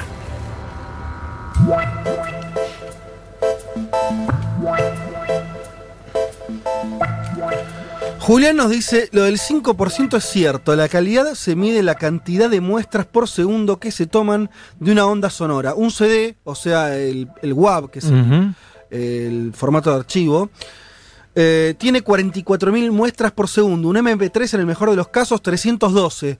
Bueno, desconocía, eh, pero no dudo eh, de lo que nos están diciendo.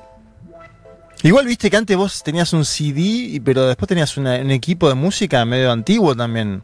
O sea, me imagino que depende un poco. Claro, lo que pasa No es que yo me compraba CD originales que estaban bárbaros y vos Sí. después lo ponías ahí, se escuchaba medio latoso. Y ahora Bueno, eso te- me pongo unos buenos auriculares y Spotify y lo escucho, o un parlantito, me compré ahora un parlantito de esos móviles, y vos decís, ¿qué, ¿cómo se escucha esto? Claro, se escucha. El tema es que ya el origen Sí, Eh, está al ser un- viciado. al ser un MP3, es verdad que tiene cortadas un montón de, de frecuencias y eso si haces la prueba, por lo menos, no digo que sea el mejor sistema, de haber mejores acá, la gente está hablando de uno que yo no conocía. Usted, por ejemplo, que es profesional, ¿qué utiliza cuando escucha en su casa? No, no, no. Escucho lo mismo que escucho al teléfono, la música así, imagínate. eh, y, y- y sí, y escuchás sobre todo por Spotify y todos esos Spotify. dispositivos tienen, tienen esa misma, ese mismo origen. Si vos pones un, un disco Sí. de vinilo, vas a escuchar sonidos y cosas que eh, en otros formatos y una, un sonido más grueso que, que no escuchas. Acá están hablando de algo que no conozco, se llama una app que se llama Tidal o Tidal, que tiene música en calidad master y ahora tiene calidad 360 holofónico. Bueno, nos dice Joaquín Montero, eh, no lo conocía. Gracias por la data. Eh, gracias por la información. Bueno, vamos a meternos. eh, vamos con Leti entonces. Eh, la idea. ¿Estás, estás ahí, Leti? Acá estoy. Ah, ok, ok. Bueno, vos eh, algo que los oyentes se quedaron prendidos con, con lo que habías dicho al principio del programa, que nos ibas a hablar de espías. Y sobre todo de un espía uruguayo. No sé si vas a arrancar por ahí. No, voy a arrancar por el, por el otro, espía. Bueno. Más conocido. Dale. Eliyahu Ben Shaul Cohen, más conocido como Eli Cohen, y acá viene otra gran recomendación, pa- ya que a nuestros oyentes les gustan mucho las series. Si no vieron The Spy, está en Netflix, son seis capítulos y es la vida de este espía que nació en Alejandría, en Egipto, pero emigró en 1957 a Israel. ¿Cómo se llama, perdón, la serie? ¿Dijiste? The Spy, el espía. Ah, The Spy. Ah, perfecto. Son eh, seis capítulos, que es eh, toda la historia como espía justamente de Eli Cohen. Ah, buenísimo. Eh, les decía que si bien es egipcio, o sea, nació en Egipto, hijo de padres sirios, y en 1957 emigra a Israel. Para entrar un poco, entender un poco el contexto en el cual eh, Eli Cohen emigra a Israel, hablé con Ignacio Rulansky, que él es el co- coordinador del Departamento de Medio Oriente de la Universidad de Relaciones Internacionales de la Universidad de La Plata, y si les parece lo escuchamos un poco para ir entendiendo cuál era este contexto en el que se daba la emigración a Israel. Dale.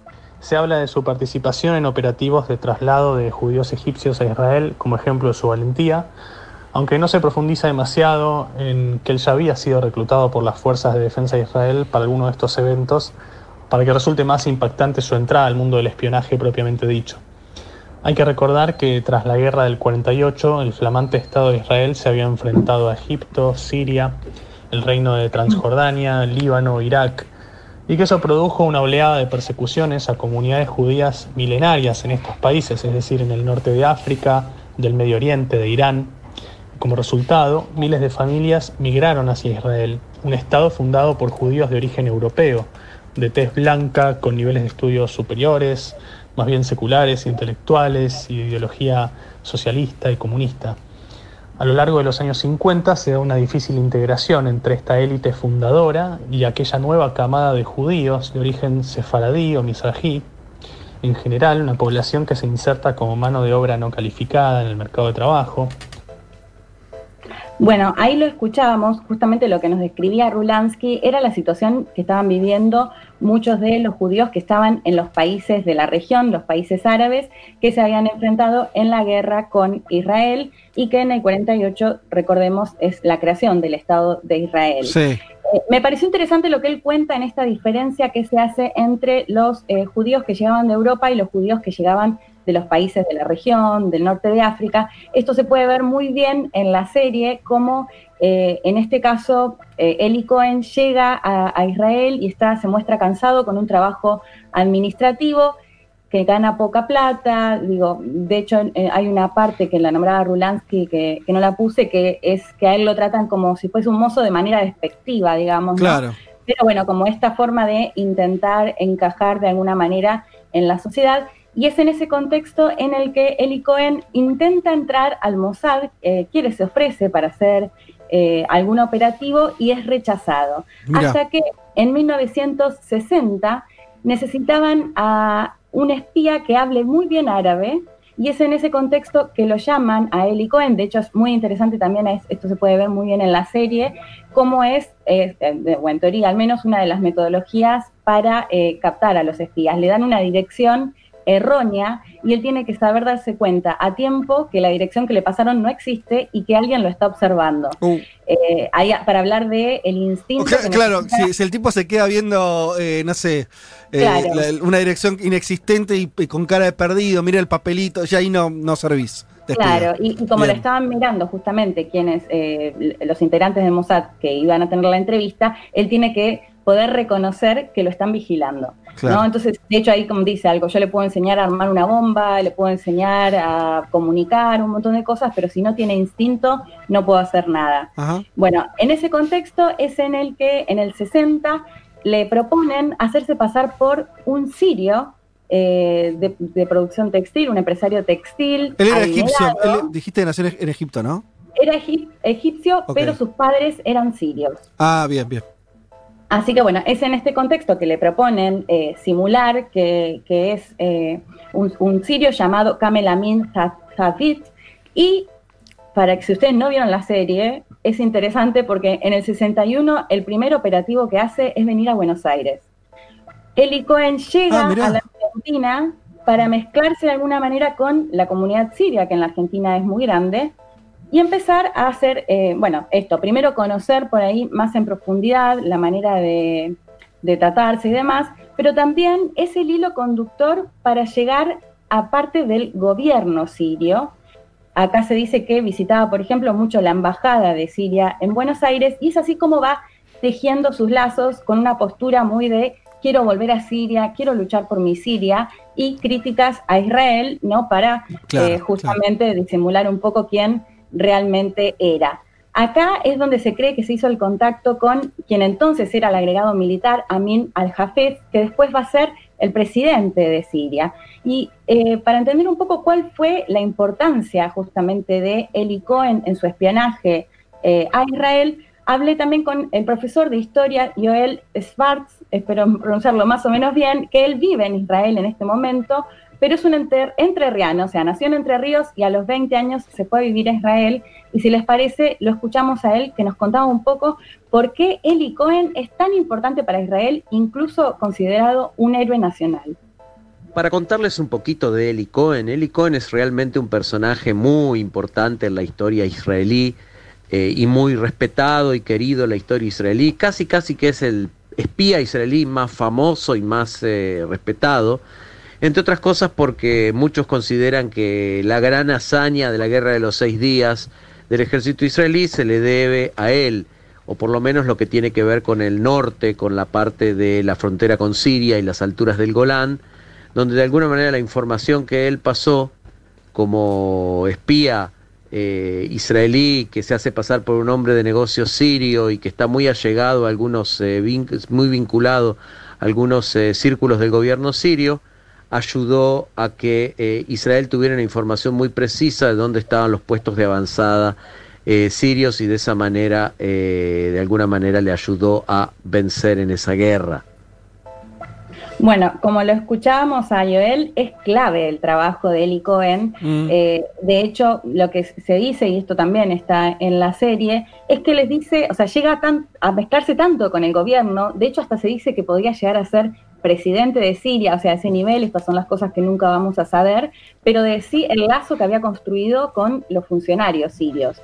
Y es en ese contexto en el que Eli Cohen les dice a los militares que lo mejor es que en sus sitios, en el Golán sirio, que recordemos que, bueno, para, no me quiero adelantar, pero que eh, en el Golán sirio los búnkeres militares que tenían los sirios era mejor construir árboles para pasar un poco desa- desapercibido. ¿Qué es lo que hace Eli Cohen? O sea, esto lo propone él, y lo que hace es decirle a Israel que donde están estos árboles nuevos es donde tienen estos búnkeres militares, y eso va a ser clave, como lo decía Joel, para la guerra de los seis días y después la ocupación justamente de los altos del Golán. Claro, para Por esa eso- guerra para Israel es recontra importante, la gana como medio por goleada, ¿no? Es una avanzada de Israel muy, muy.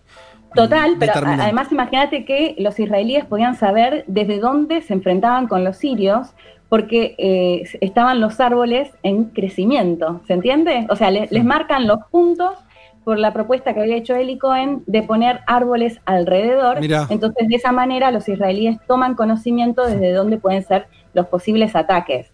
Por eso es clave, de hecho en Israel hay calles con el nombre de Eli Cohen y hasta monumentos, para que tengamos una idea de, de la importancia que tiene, digo esto cuando decimos héroe nacional. Eh, además, como es, todos los héroes nacionales, siempre cuando hay una muerte y sobre todo un asesinato, también pasa a, a agrandarse un poco más la cosa, y es en ese contexto en el que los sirios empiezan a sospechar que hay un topo dentro de- del gobierno, de los funcionarios, y con un equipamiento que proveen los soviéticos, se empieza a hacer como un control por las calles eh, eh, en una camioneta para captar las señales. Porque lo que hacía Eli Cohen a diario era, a través de un telegráfico, enviar los mensajes a Israel de lo que se iba enterando. Eh, es así como logran captarlo infraganti, o sea, captan con el radar la señal en el momento en el que estaba transmitiendo el mensaje, y es así como dan con la casa de Eli Cohen en ese momento donde estaba transmitiendo el mensaje y no, no podía claramente ocultar nada. Es así como lo descubren. Eh, lo que sucede después es que se hace un juicio muy rápido. Eh, el momento del el descubrimiento es el 18 de enero de 1965 y se lo sentencia a muerte. En, todos, en, esos, en esos meses, dos o tres meses, hasta el Papa pidió que no lo, eh, que no lo condenen a muerte, pero lo sentenciaron a, a- a muerte definitivamente y el 19 de mayo de 1965 lo ahorcan en una plaza céntrica de Damasco con una leyenda en blanco Uh. en árabe haciendo referencia a la traición que había cometido. Y Es el problema de ser espía, ¿viste? Si te enganchan, taf, Te estás en el chau. horno. Chao, Porque chao. además, viste, como el- el- la idea del, del espía es la idea del traidor. Claro. Total, Entonces es de- como muy complicado salir de ahí bien. Además, es, bueno, esto también se puede ver muy bien en la serie que la re recomiendo, es toda la relación con la familia, porque él imagínate que no le puede contar a su No, claro. esposa en ese momento, mira, soy espía y me estoy yendo a Siria, es decir, que la mujer se entera cuando lo, cuando lo encuentran. ¿No? Y bueno, y mm, es muy interesante eh, ver también en la serie cómo él, em, arranca con la carta que él le hace a la mujer, dis- diciéndole, discúlpame que no te pude contar, la, la típica, ¿no? Cuida a nuestros hijos, eh, volver a tener pareja, que, que tengan un padre y te pido disculpas. Eh, bueno, que ahí se ve que le faltan todas las uñas porque en estos eh, meses, digamos, desde el momento en el que lo detienen, eh, lo que se dice es que lo torturan fuertemente hasta que él confiesa y dice, sí, soy Eli Cohen, un espía de Israel. Eh, tenía 40 años y eh, al día de hoy eh, Israel sigue pidiendo el cuerpo de Eli Cohen y los sirios dicen que primero lo enterraron en un cementerio judío, que después eh, lo sacaron de ahí y que ahora no saben dónde está el cuerpo. Mm, bueno. Eh, y nos ibas a contar, eh, esta historia está buenísima y, y volve- volvemos a decir, eh, El Espía es una serie que está en Netflix donde cuentan parte de lo que contaste vos eh, sobre la historia de, de este personaje de Eli Cohen, así que bueno, yo, yo me la noto, la voy a ver. Eh, sí, es- está buena. Me gusta la de espías. Pasemos a- al, al otro caso que vas a El contar. otro, el otro caso que tengo miedo que genere mucha polémica, pero bueno, ahí vamos. Pero por- cuento, a- a cuento favor, lo que vi, lo que leí y con lo que hablé, Sí. con quienes hablé. Se trata de Vivian Trías, que eh, fue secretario general del Partido Socialista Uruguayo y dos veces diputado en las décadas del 60 y 70. El partido de Tabaré Vázquez. el Partido Socialista se considera, de hecho, como en ese momento uno de los grandes intelectuales de izquierda, no solo de Uruguay, sino de la región. ¿Qué pasó con Vivian Trías? Él murió en el 80. Hace un par de años se publica un artículo de, eh, eh, no sé, entre comillas, digo, columnistas independientes, eh, uno de origen checo que vive en Polonia y un brasileño, donde dicen que al desclasificarse los archivos de la ex Checoslovaquia, o sea, actual República Checa y Eslovaquia, eh, esto me pareció interesante. Cuando se desclasifican, recordemos que Checoslovaquia fue eh, país comunista durante 40 años, Sí. cuando se desclasifican los documentos, a diferencia de lo que quizás hace Estados Unidos, de hacer una selección y de tener cierto cuidado con quienes colaboraron para sus servicios de inteligencia, en el caso eh, de Checoslovaquia se desclasificaron todos los documentos sin ningún tipo de selección. Entonces es ahí donde, en este artículo que publican primero, se descubre el nombre de Vivian Trías. Fue cuestionada mucho este artículo porque eh, estas dos personas que lo publicaron son más de derecha, anticomunista, entonces se consideró medio como una operación de derecha para desprestigiar a quien había sido el líder de la izquierda, repito, no solo de Uruguay, sino de la región. En este momento está llevando adelante una investigación eh, el historiador Michal Sourek, que él es checo y es interesante porque los archivos están en checo. Ajá. Y hablé con él para que me cuente un poco qué es lo que vio hasta el momento, qué pudo averiguar hasta el momento de Vivian Trías de acuerdo a los archivos. Michal Sobrek, además, eh, también lo recomiendo, escribió un libro sobre los eh, eh, Praga y los intelectuales latinoamericanos, que también es muy interesante. Mira. Pablo Neruda, porque viajaban mucho a, a Praga. Claro. Eh, si les parece, lo escuchamos. Dale. En el 1964, Trias se transformó en agente de la inteligencia checoslovaca. ¿En qué consistió ser agente?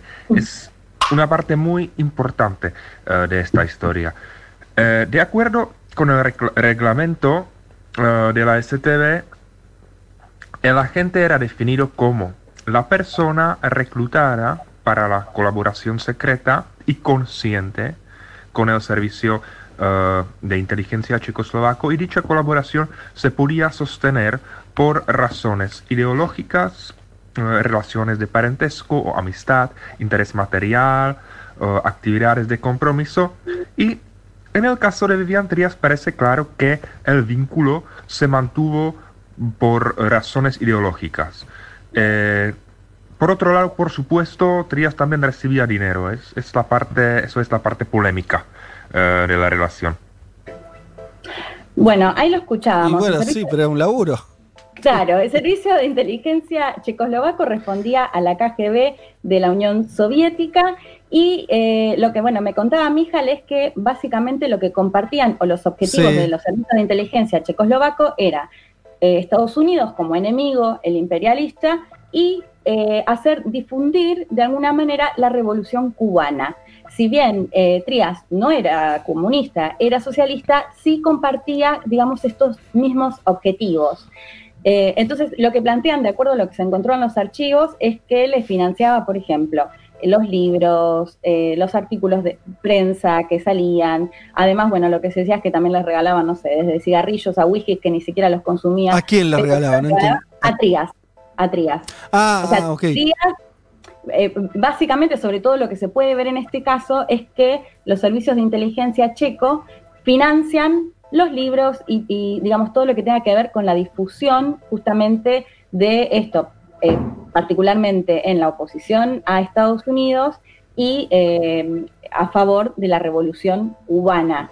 que Bueno, vos era- sabés que el Che Guevara estuvo en Praga, hay una cosa famosa que es que el Che estuvo unos días, Sí. uno, no, uno- unos meses antes de ir a, a Bolivia, y de, de lo que toda la vida del Che está muy documentada, de dónde estuvo, él llevaba diarios personales, fue una figura pública, fue ministro, etc.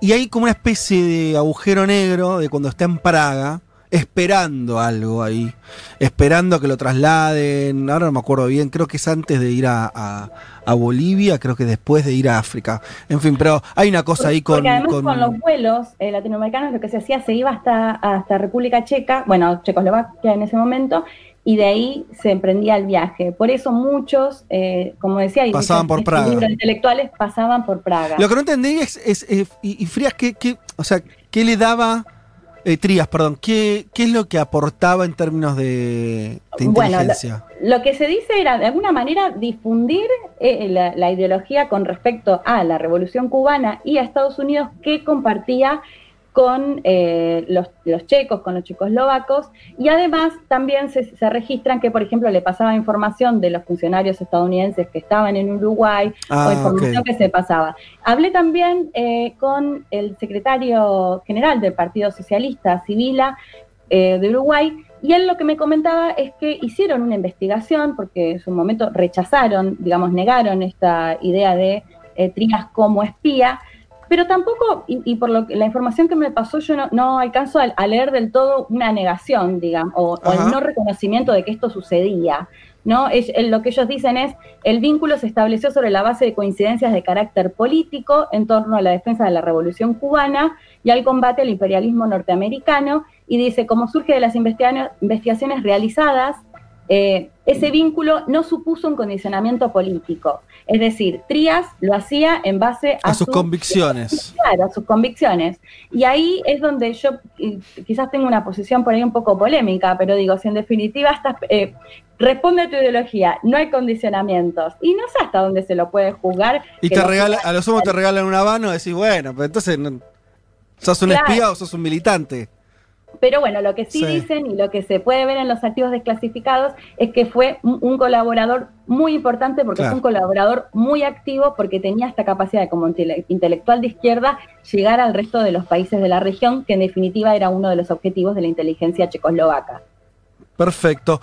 Bueno, che, qué interesante, ¿eh? Eh, me, me- me gusta esto. Y, y- y además, los dos están conectados con la región. Eh, el uruguayo, bueno, obviamente, además líder del Partido Socialista, un, espía líder de, de un partido. eh, y por el otro lado, ay, se me fue el nombre, Eli Cohen. Eli Cohen, Sí, de cual una- entonces tenemos la serie este, El espía para, para conocer un poco más de la vida de, de este ¿Cuándo espía terminemos la serie que estamos viendo, no? Obviamente. Sí, total. Y Una la- última reflexión que hago Dale. que me contaba Joel Schwartz, que es el, el historiador que vive en Israel, él me decía, bueno, hay un poco de mito en esta cosa de James Bond y Sí. el reloj que no sé qué hace y demás. Y que de hecho en el caso de Israel no fue el método que más usó el de los espías, sino bueno, los soviéticos justamente fueron por ahí los que más usaron este método y que no es el actual, o sea, el actual es mucho más tecnológico. Pero yo creo que en el caso de Trías, esto del financiamiento y demás, me parece que es muchísimo más común de lo que creemos y seguramente conocemos a muchos espías en ese sentido que no conocemos y probablemente no lo sepamos nunca. Eh, está muy bien, está muy bien. Bueno, eh, nos vamos a quedar en Uruguay porque ahora, después de unos segunditos, nos metemos con Juan Manuel Carr y lo que estaba pasando en la política uruguaya. Un mundo de sensaciones. Federico Vázquez, Juan Manuel Carr, Leticia Martínez y Juan Elman. Un programa sobre política internacional que no cree en teorías conspirativas. Bueno,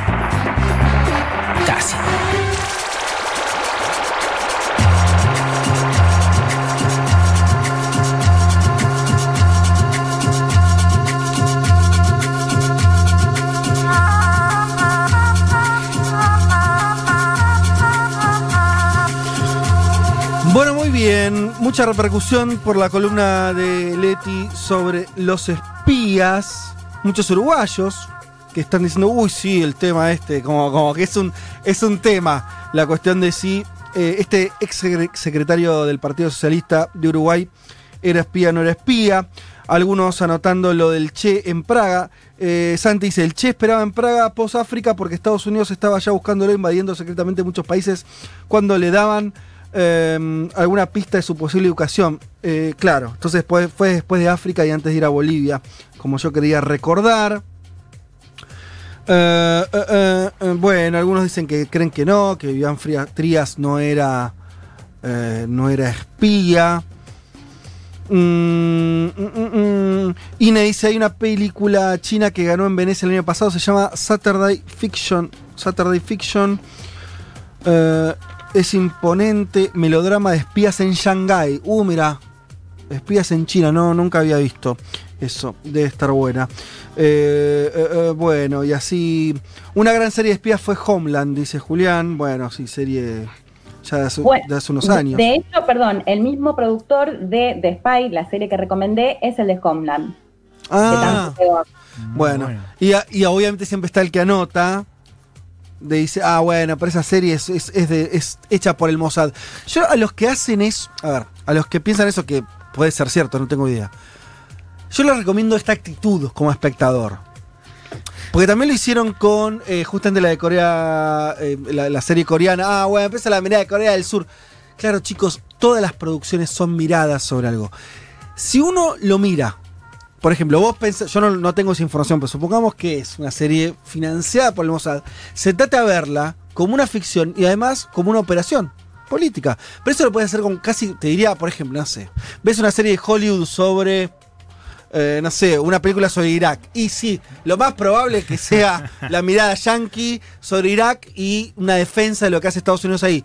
Pero vos puedes consumirla, mirarla como dos cosas a la vez, como una ficción Claro. y además como una operación, como a ver cómo, cómo están haciendo esa operación política, si quieres. Quiere decir, eso no la vuelve menos interesante. En general, le agrega un- una línea más. Y la ficción puede estar buena además. Pueden pasar las dos cosas y además Claro. la operación política después puede estar bien hecha, mal hecha. Sí. Puedes mirar, ah, mirá lo que intentan mostrar. Es- Más o menos sutil. Claro, exacto, hay mil cosas para ver ahí. Pero obviamente no, no hay que mirar las cosas inocentemente. Bueno, dicho todo esto, y como no nos queda tanto tiempo, vamos a empezar la columna de Juan Manuel Car sobre lo que está ocurriendo en Uruguay con la aprobación de esta ley de urgencia. ¿Cómo se llama, Juanma? Ley de urgente consideración. De urgente consideración. Vamos, quieren eh, empezar un poquito a transitar los Pero, senderos de esta ley. Es el principal proyecto parlamentario de Luis Lacalle Pou, es una ley de leyes, tiene 502 artículos, 502 artículos, ¿sí? Lo digo de vuelta como para dimensionar. eh, todas las leyes anteriores de, ur- de urgente consideración, desde la vuelta de la democracia para acá, de todos los presidentes de diversos colores, no llegan a los 400 artículos. Y esta tiene 500. O sea, parece ser una ley como para cambiar muchas cosas. Eso es lo que nos querés decir. Totalmente. eh, incluye. ¿Hay un paralelismo en Argentina de, para entender que es de urgente consideración? ¿Es como una ley especial o...? Sí, no, es una ley de... No, O sea, quiere decir, no, le encuentro, trámite- no le encuentro un paralelo en el Ah, trámite. El trámite tiene que ser más rápido, implica que... es- 90 días aprobación automática, si no se trata de los 90 días, se aprueba automáticamente eh, la, la ley. O sea, si no se trata, se aprueba lo que mandó el gobierno. Sí. Es como un decreto casi. A- a- acá pasa con los decretos. Bueno, eso. teniendo en cuenta que el oficialismo tiene la mayoría, es, eh, es- es- lo vamos, vamos a escuchar algunos, al- Bien. a- algunos actores analizando este tema. Busca avanzar en darle mayores potestades a las fuerzas de seguridad, por ejemplo, uno de cada cinco artículos tienen que ver con el tema de la seguridad. También, obviamente, avanzar en el plano del achicamiento del Estado. Te leo un, un textual, un fragmento de la ley de urgente consideración. No se sostiene más la situación imperante por la cual el ajuste es efectuado por el sector privado. Quien debe ajustar los costos es el Estado. Eh, Directo. Directo, el proyecto disminuye el número de funcionarios dentro de la estructura estatal, cambia el funcionamiento de aquellas empresas que controla el Estado en varios sectores, como la electricidad, el agua, combustibles, comunicaciones. Atención con eso. Y lo que mencionábamos antes, es un paquete de leyes que aborda más de 30 políticas públicas distintas. La mitad de los artículos modifica unas 60 leyes sancionadas durante los últimos 15 años, es decir, durante los gobiernos del Frente Amplio. Y acá hay algo interesante que plantea el politólogo uruguayo Daniel Chaschetti, una personalidad muy influyente, a quien, quien sigo en Twitter, y decía, esas leyes se sancionaron en un promedio de 257 días, es decir, casi un año, Mm. 257 días, donde hubo debate, tratamiento, comisiones, votaciones. Sí. Ahora tiene que ser todo el tema express en menos de tres meses en una situación de pandemia mundial. Sí, claro. Eh, eso es Y básicamente además, perdón, la ley, yo pensé que tenía algo que ver con la pandemia. nada, ni un artículo. Eh, Vamos Muy a escuchar. impresionante eso, ¿eh? Sí, eh, y efectivamente, y, y por eso del otro lado del mostrador a Luis Lacalle Pou le dicen. Esto no es urgente, tiene título de ley No, de urgente claro. consideración y no es lo urgente. Claro. Eh, vamos a escuchar al jefe de Estado uruguayo, Luis Lacalle Pou, anunciando por qué mandó esta ley al Parlamento. Hay que decir que venció a Daniel Martínez por menos de un por ciento de diferencia. Eh, y esto planteaba esta semana Luis Lacalle Pou sobre por qué es necesaria la ley de urgente consideración. Siempre hemos dicho, ustedes nos habrán escuchado, que una medida no importa solo que sea buena, tiene que llegar a tiempo. Y fíjense que casi la mitad del proyecto de ley se lo llevan dos áreas muy sensibles para los uruguayos, como la educación y la seguridad pública. Y todas las críticas que son bienvenidas, por supuesto, y a veces nos ayudan a mejorar, también nosotros nos vemos en la obligación de decir que si la gente lo pidió en campaña electoral, que si llevó al gobierno una coalición que sostenía determinadas ideas, las tiene que aplicar. Y la discusión que tenemos que dar es ¿Quieren que siga todo como está? ¿En serio el Uruguay entiende que en seguridad pública no hay que hacer cambios? Bueno, estos son nuestros cambios. Esta es nuestra verdad, no es la única, pero es nuestra verdad y es con la cual comparecimos ante la opinión pública. Bueno, ahí escuchábamos la justificación del jefe de Estado, casi como diciendo, esto es lo que votaron. Ganamos y ya está, ¿no? Sí, Eh, Hacía principal hincapié en el tema de la seguridad, un tema que fue muy utilizado durante la campaña electoral uruguaya. Varios analistas dicen que en ese tema pierde el Frente Amplio la elección del 2019, además de haber llevado obviamente a un candidato que transmitía muy poco, como Daniel Martínez, al desgaste lógico de tres periodos consecutivos eh, de gobierno. La ex vicepresidenta Lucía Topolansky, una de las voces más importantes de la política uruguaya, plantea que la ley de urgente consideración va a dejar un antecedente peligrosísimo, estoy citando a Topolansky, y lo puso con un ejemplo bastante concreto. Dice, en cinco años un partido X gana las elecciones, tiene sus mayorías y manda una ley urgente consideración de 3.000 artículos, se acabó el Parlamento. Claro, grafica algo que puede suceder a Sí, futuro, claro, que puede suceder incluso y- con el Frente sí. Amplio, con la fuerza que sea. Eh, Una posibilidad de boomerang. Según una encuesta de cifra, Mm. 5 de cada 10 votantes del propio Luis Lacalle Pou consideran que ahora no era el momento de presentar un proyecto así. 5 de cada 10 votantes del propio Lacalle Sí, sí, Pou, sí. lo cual es un dato. Poco consenso, muy poco consenso. Sí. Mm, Obviamente los otros 5 dicen sí, es el momento ahora, hay que... Ah, está bien, pero es, es la mitad de sus propios votantes, es bajo. Me propuse consultar a, varios actores eh, del opositor Frente Amplio, un espacio que nuclea fuerzas variopintas que van desde la centroizquierda y la socialdemocracia hasta el Partido Comunista, por ejemplo, pasando por sectores más nacional y, y populares. Vamos a escuchar primero a un histórico dirigente sindical del PIT-CNT, que es senador, hablo de Oscar El Boca Andrade. Esto nos decía sobre el proyecto de Luis Lacalle Pou. La coalición de derechas al frente del gobierno en Uruguay ha decidido aplicar una política de shock, una ley de urgente consideración donde se encuentran postulados esenciales de sus propósitos. Van en línea con lo que han sido las prácticas de los gobiernos neoliberales que han asolado América Latina y la han transformado en el continente eh, más desigual del planeta.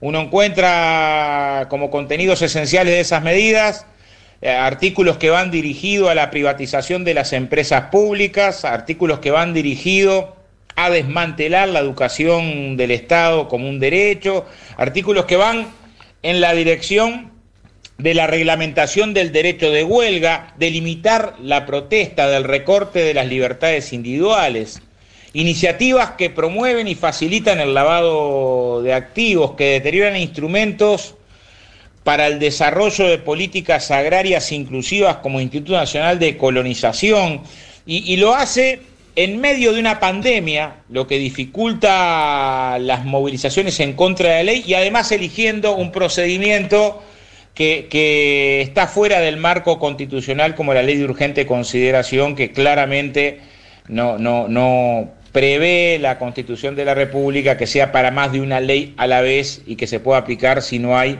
elementos de gravedad y de urgencia que, que lo ameriten. A esto está convocado el movimiento social uruguayo, la izquierda social y política, a enfrentar un proyecto de restauración neoliberal muy crudo. Bueno, ahí estaba. Lo traje al Boca Andrade porque es una voz casi desconocida de este lado de la orilla, pero que fue sumando mucha visibilidad en el Uruguay. Acá hay un mensaje dice María, de todo esto nos hablará la fórmula Boca Andrade Caro Cose en 2025. Ya Bueno, no, no sé, no sé. Y, y ahí está hablando de un sector que ya está concentrado en esa Sí. unidad. No, pero te quiere decir que es un tipo importante Sí, en es muy Uruguay. importante, muy importante. Eh, evidentemente la oyente lo, lo- lo sigue. Es un gran orador, como hemos escuchado, formado en asambleas y asambleas. Bueno, nos daba un pantallazo ¿no? de los peligros. Y otra voz importante que quería traer hoy es la del diputado Alejandro Pacha Sánchez, del Movimiento de Participación Popular. Pacha pertenece al espacio de José Mujica. Mm. Es más, es el senador suplente que ahora ocupó su lugar, ya que el expresidente está confinado en su chacra. Para Sánchez, la ley de urgente. ¿Cómo es eso? Perdón, eh, Mujica está la- el. Mujica Claro, obviamente no, y puede no. asistir al Parlamento, ahora después te voy a Sí. contar de eso también, porque es una de las críticas que se hace, como una persona de, tamaña, de tamaño prestigio eh, internacional, diría, incluso no está presente en el debate de esta ley de urgente consideración. Es Y así como- reemplazado por la persona que vamos a escuchar ahora. que es Alejandro Pacha Sánchez. Pero así como Mujica hay otros eh, ejemplos, por ejemplo Sanguinetti, Sí. Otro senador que no puede estar presente. Para no estar presente, asume el, el suplente. En, en Uruguay hay una Ah. metodología donde es posible que el suplente Mira. vaya, claro. Eh, vamos a escuchar Sí. a Sánchez hablando de por qué la ley de urgente consideración es un avasallamiento y viola la constitución, según este importante dirigente del movimiento de participación popular. De todas las veces que los poderes ejecutivos del Uruguay, después de la restauración democrática hasta acá, utilizaron este mecanismo de urgente consideración, la ley de urgente consideración que tuvo más, más artículos fue una de Jorge Valle, que también pretendía privatizar, este, era el dogma neoliberal también, pero tenía 90 artículos, esta tiene 500, y claramente es un avasallamiento porque el ponerle el rótulo de urgente consideración implica que el Parlamento tiene que debatir este proyecto de ley en 45 días en una Cámara más 30 en otra, y si el Parlamento no se expresa, es decir, no se expresa ni a favor ni en contra, la ley queda aprobada tal cual la envió el Poder Ejecutivo. Es decir, que este es un proyecto de ley casi como este, con un revólver en la cabeza al Parlamento, o lo aprobás así, o si no sale igual. Y ese es un enorme avasallamiento a la calidad democrática, porque no permite discutir en profundidad los temas que están allí planteados, no permite debatir a la sociedad, este, poder incorporar modificaciones. Entonces, esta es una ley además que viola la Constitución, que presiona enormemente al Parlamento, pero lo peor de todo es que es una ley inoportuna, porque no incluye ninguna de las necesidades verdaderas de la gente ni tiene ninguna urgencia con respecto a lo que está sufriendo el pueblo uruguayo, sino que es más, se pensó antes del COVID-19 y no tiene un solo artículo que atienda la situación generada por esta pandemia. Bueno, ahí lo escuchábamos a Sánchez. Me apunta que nos está escuchando Daniel Cajiani, es vicepresidente del Parlasur, nos está escuchando desde Uruguay. Dice que para él esto es parecido al decreto de necesidad de urgencia de la Argentina. Bueno, es una comparación, Claro, está es bien. una comparación que él hace. No, pero por, por esto que, viste, lo, lo dijimos recién, que es el, el, un de- el presidente de Argentina hace un decreto y si el Congreso no lo rechaza, queda aprobado. Que es lo mismo que me contaste Sí, vos sí, que sí. pasa con esta ley. Sí, a ver, a- acá lo que hay igual es un debate que se va a dar, que se está dando, pero lo que hace la calle Pau es aprovechar que tiene una mayoría, aprovechar la pandemia y decir, siga, siga, yo voy con esto. Eh, Muy fuerte que no tenga que ver en su articulado con lo que está pasando. Porque no, no- no sé si hay muchas experiencias en el mundo de Congreso legislando con otros la- temas. Con otra cosa. No. Y eso es clave, eso de lo que decía el Andrade, el, el debate público cancelado. O sea, no tenés Mm. senadores que están yendo, pero además no tenés, no, no hay posibilidad de movilizarse, porque la No, gente no claro. a la calle. A ver, decía Sánchez, bueno, Sánchez aprovecho para decir que salió una nota hace poco en el Observador que lo sitúa junto al intendente de Canelones, Yamandú Gorsi, como una de las figuras que va a tomar la posta en el movimiento de participación popular, el espacio de Mujica. Me mandó un audio muy largo de unos seis minutos, le agradezco. Tuvimos que pasar una parte, nada más pudimos pasar una parte por cuestiones de tiempo. Y él explicaba el procedimiento. Debate en 45 días en una Cámara, Sí. debate en 30 días en otra, y si no se expresa, la ley queda aprobada tal cual, sale o sale, esa es la formulación. eh, Hoy los números le darían para ser aprobada. Sí, por lo sí, que me decís. Tiene mayoría parlamentaria la coalición eh, multicolor, como se llama el espacio de gobierno. Y lo, vuelvo a decir lo que decía también el politólogo Chaschetti. El 23% de los legisladores uruguayos, es decir, uno de cada cuatro, tiene más de 65 años. No hablamos de personas que no sean necesarias en este tipo de debates transversales, definitorios. Mujica, Sanguinetti, Astori, Bonomi, son todos pesos pesados de la política grande del Uruguay. ¿Y por qué Uruguay tiene que perder el posible aporte de legisladores de ese calibre en medio de una pandemia? Es una pregunta posterior a la lógica, que es por qué Uruguay está tratando algo tan decisivo en plena pandemia. Esa Sí, para claro, mí es la pregunta eh, que- sí, sí, que- tener- ¿Viste? Se parece a cuando el- mandan esos eh, proyectos de ley en, en medio de en enero, ¿viste? Cuando los gobiernos hacen cosas impopulares en momentos donde la gente está en otra, bueno, claramente ahora está en otra. Totalmente. Y se, y se aprovecha lo que decía Juan, lo que decía Andrade, la incapacidad de movilizar en las calles. Y da- en eso pongo un signo de pregunta, de duda. Estoy viendo que la oposición en Argentina está convocando una marcha el 7 de mayo con distanciamiento social, como la que vimos en Atenas. Sí. atención a que empiecen las movilizaciones en América del Sur en ese es lo que contexto. estábamos diciendo al principio. Me parece que volvió la, la política. Como volvió la política, puede volver las Sí, calles. sí. eh, efectivamente, el primero de mayo hubo una caravana en Uruguay del PIT-CNT, que también tiene que ver con esto, ¿no? Una caravana con autos, pero una caravana al fin. Atención a que no existan eh, movilizaciones con distanciamiento social eh, en este tipo, en este contexto. Pero el- el- la- la parte final es que me parece paradójico en un mundo donde se está ampliando la participación del Estado en la economía, donde se está nacionalizando empresas, donde se está apostando a imprimir moneda para subsidiar el confinamiento, que Uruguay vaya en el sentido contrario, ¿no? Y que su gobierno busque achicar el Estado en ese momento, donde el Estado en el mundo está tomando otro protagonismo, aprovechando una mayoría automática para avanzar en algo que evidentemente amerita un mayor debate público. No es menor esto que decía antes. Eh, todas las leyes de urgente consideración anteriores suman 389 artículos. Esta sola ley suma 500. Politológicamente es inconcebible que se plantee algo así en Sudamérica y por eso Chaschetti dice, al menos diseccionenla, muchachos, vamos a, tienen que presentarla en cuatro o cinco leyes distintas. No se puede presentar este tremendo paquetazo para que se debata en 80, 90 días. Eh, y, y- y el enfoque de la ley, para repetirlo y enmarcarlo, está, nos decías que tenía que ver algunas, algunos artículos sobre el tema de seguridad. Sí. Eh, Por ejemplo, portación de armas a militares retirados. ah, no, qué detalle, ¿no? ¿Cómo, ¿Cómo es eso? Un artículo que propuso Cabildo Abierto. Claro. El sector más. La formación de Guido Manini, es decir, el ala militar de este gobierno, de esta coalición multipolar, que es la aportación de armas para los militares y policías retirados y la posibilidad de que las utilicen en situaciones Uy, de qué conflicto. retroceso, una sociedad Bueno, como la uruguaya. Y después, en términos económicos, En términos económicos es la disminución del número de funcionarios dentro de la estructura estatal y un cambio en el funcionamiento que todavía no queda del todo claro en aquellas empresas que controla el Estado en diversos sectores, la electricidad, el agua, combustibles, comunicaciones. Por ejemplo, ANCAP. Cambiaría la formulación de ANCAP eh, y el funcionamiento de esta empresa estatal insignia en el Uruguay. Por eso digo... y vos hablaste de comunicaciones que en Uruguay es muy importante. ANCAP es la empresa ligada a eh, petróleo.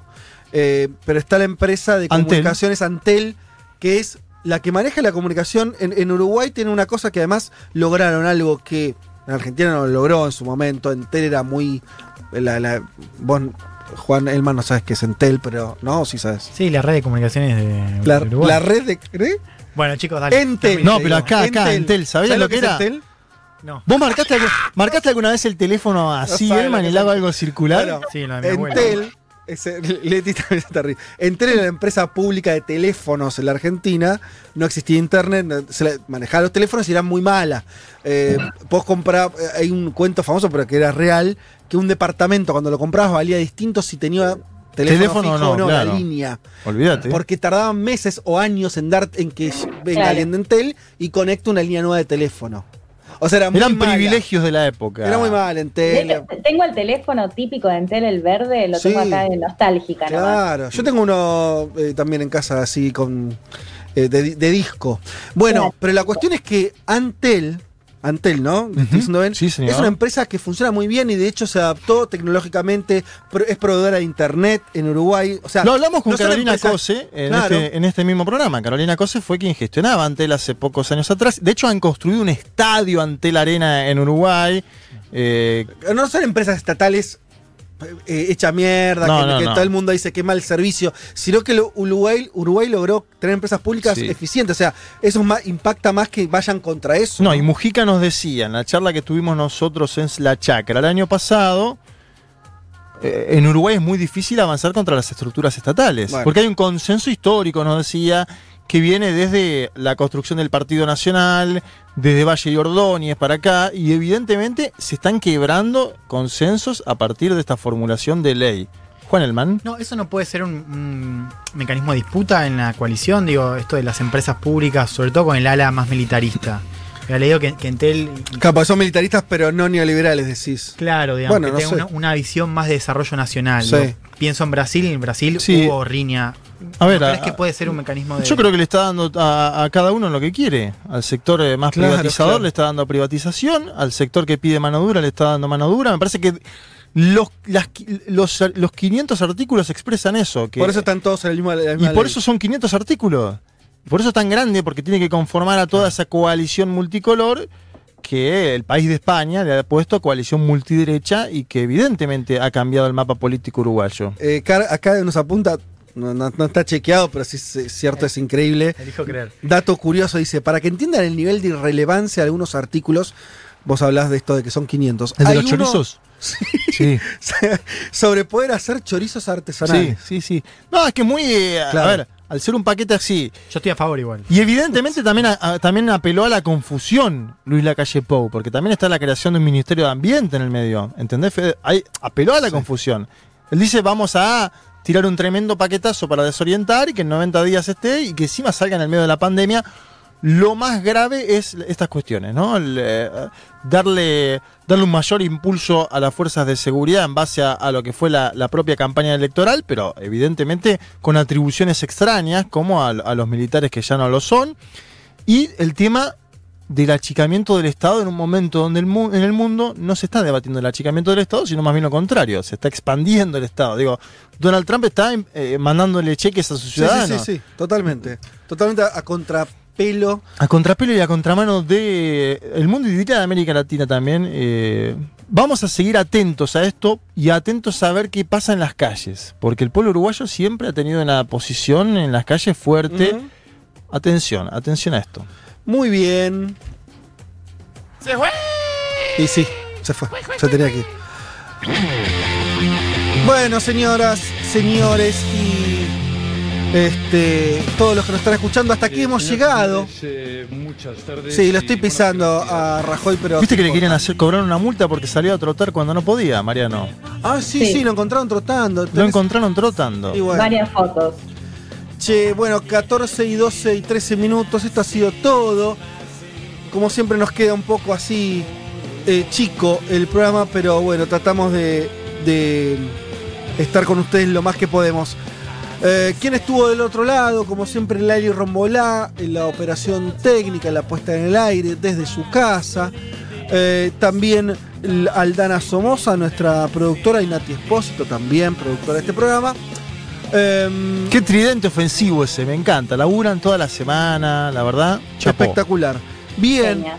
Bueno, y nosotros nos reencontraremos el domingo que viene. Veremos si- dice, Lunática Novela dice, no se vayan sin confirmar para el miércoles, dicen.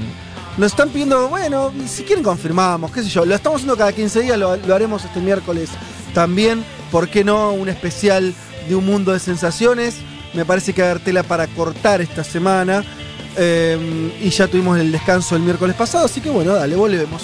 Volvemos este miércoles a la- al- después de Furia de B a las 6 de la tarde. Nos reencontraremos entonces en ese momento. Tengan un buen eh, fin de semana, un buen domingo. Vean alguna de las series si les interesa que estuvimos recomendando. Eh, que esto también es servicio. Ni Fito Mendoza dijo tantas cosas, ¿Viste? ¿no? Sobre series como este programa. Estamos, estamos, ¿Y cómo estamos se enganchan? Porque ya estoy viendo en Twitter un montón que recomiendan, que dicen que la vieron. Se reenganchan los oyentes. Tremendo. Y hay un montón de mensajes de uruguayos, uruguayes que eh, sobre tu columna, Juan, bueno, no podemos decir. Eh, no Le mandamos un abrazo a todos. comentar, pero le mandamos un Ay, saludo a todos. Manden ¿Yo ¿Puedo yerba. mandar un saludo particular a un colega uruguayo? Nico Si es Delgado, rápido, sí, dale. Le mandé un contacto y dice que escuchó Mundo de Sensaciones hace unas semanas y le encantó. ¿A quién entonces? ¿A quién fue el.? Nico Delgado, un colega uruguayo. Bueno, un Perfecto, abrazo, saludos Nico. para Nico. Bueno, esto ha sido todo por el día de hoy. Nos reencontramos el miércoles. Un abrazo a todos. Chau. What a wonderful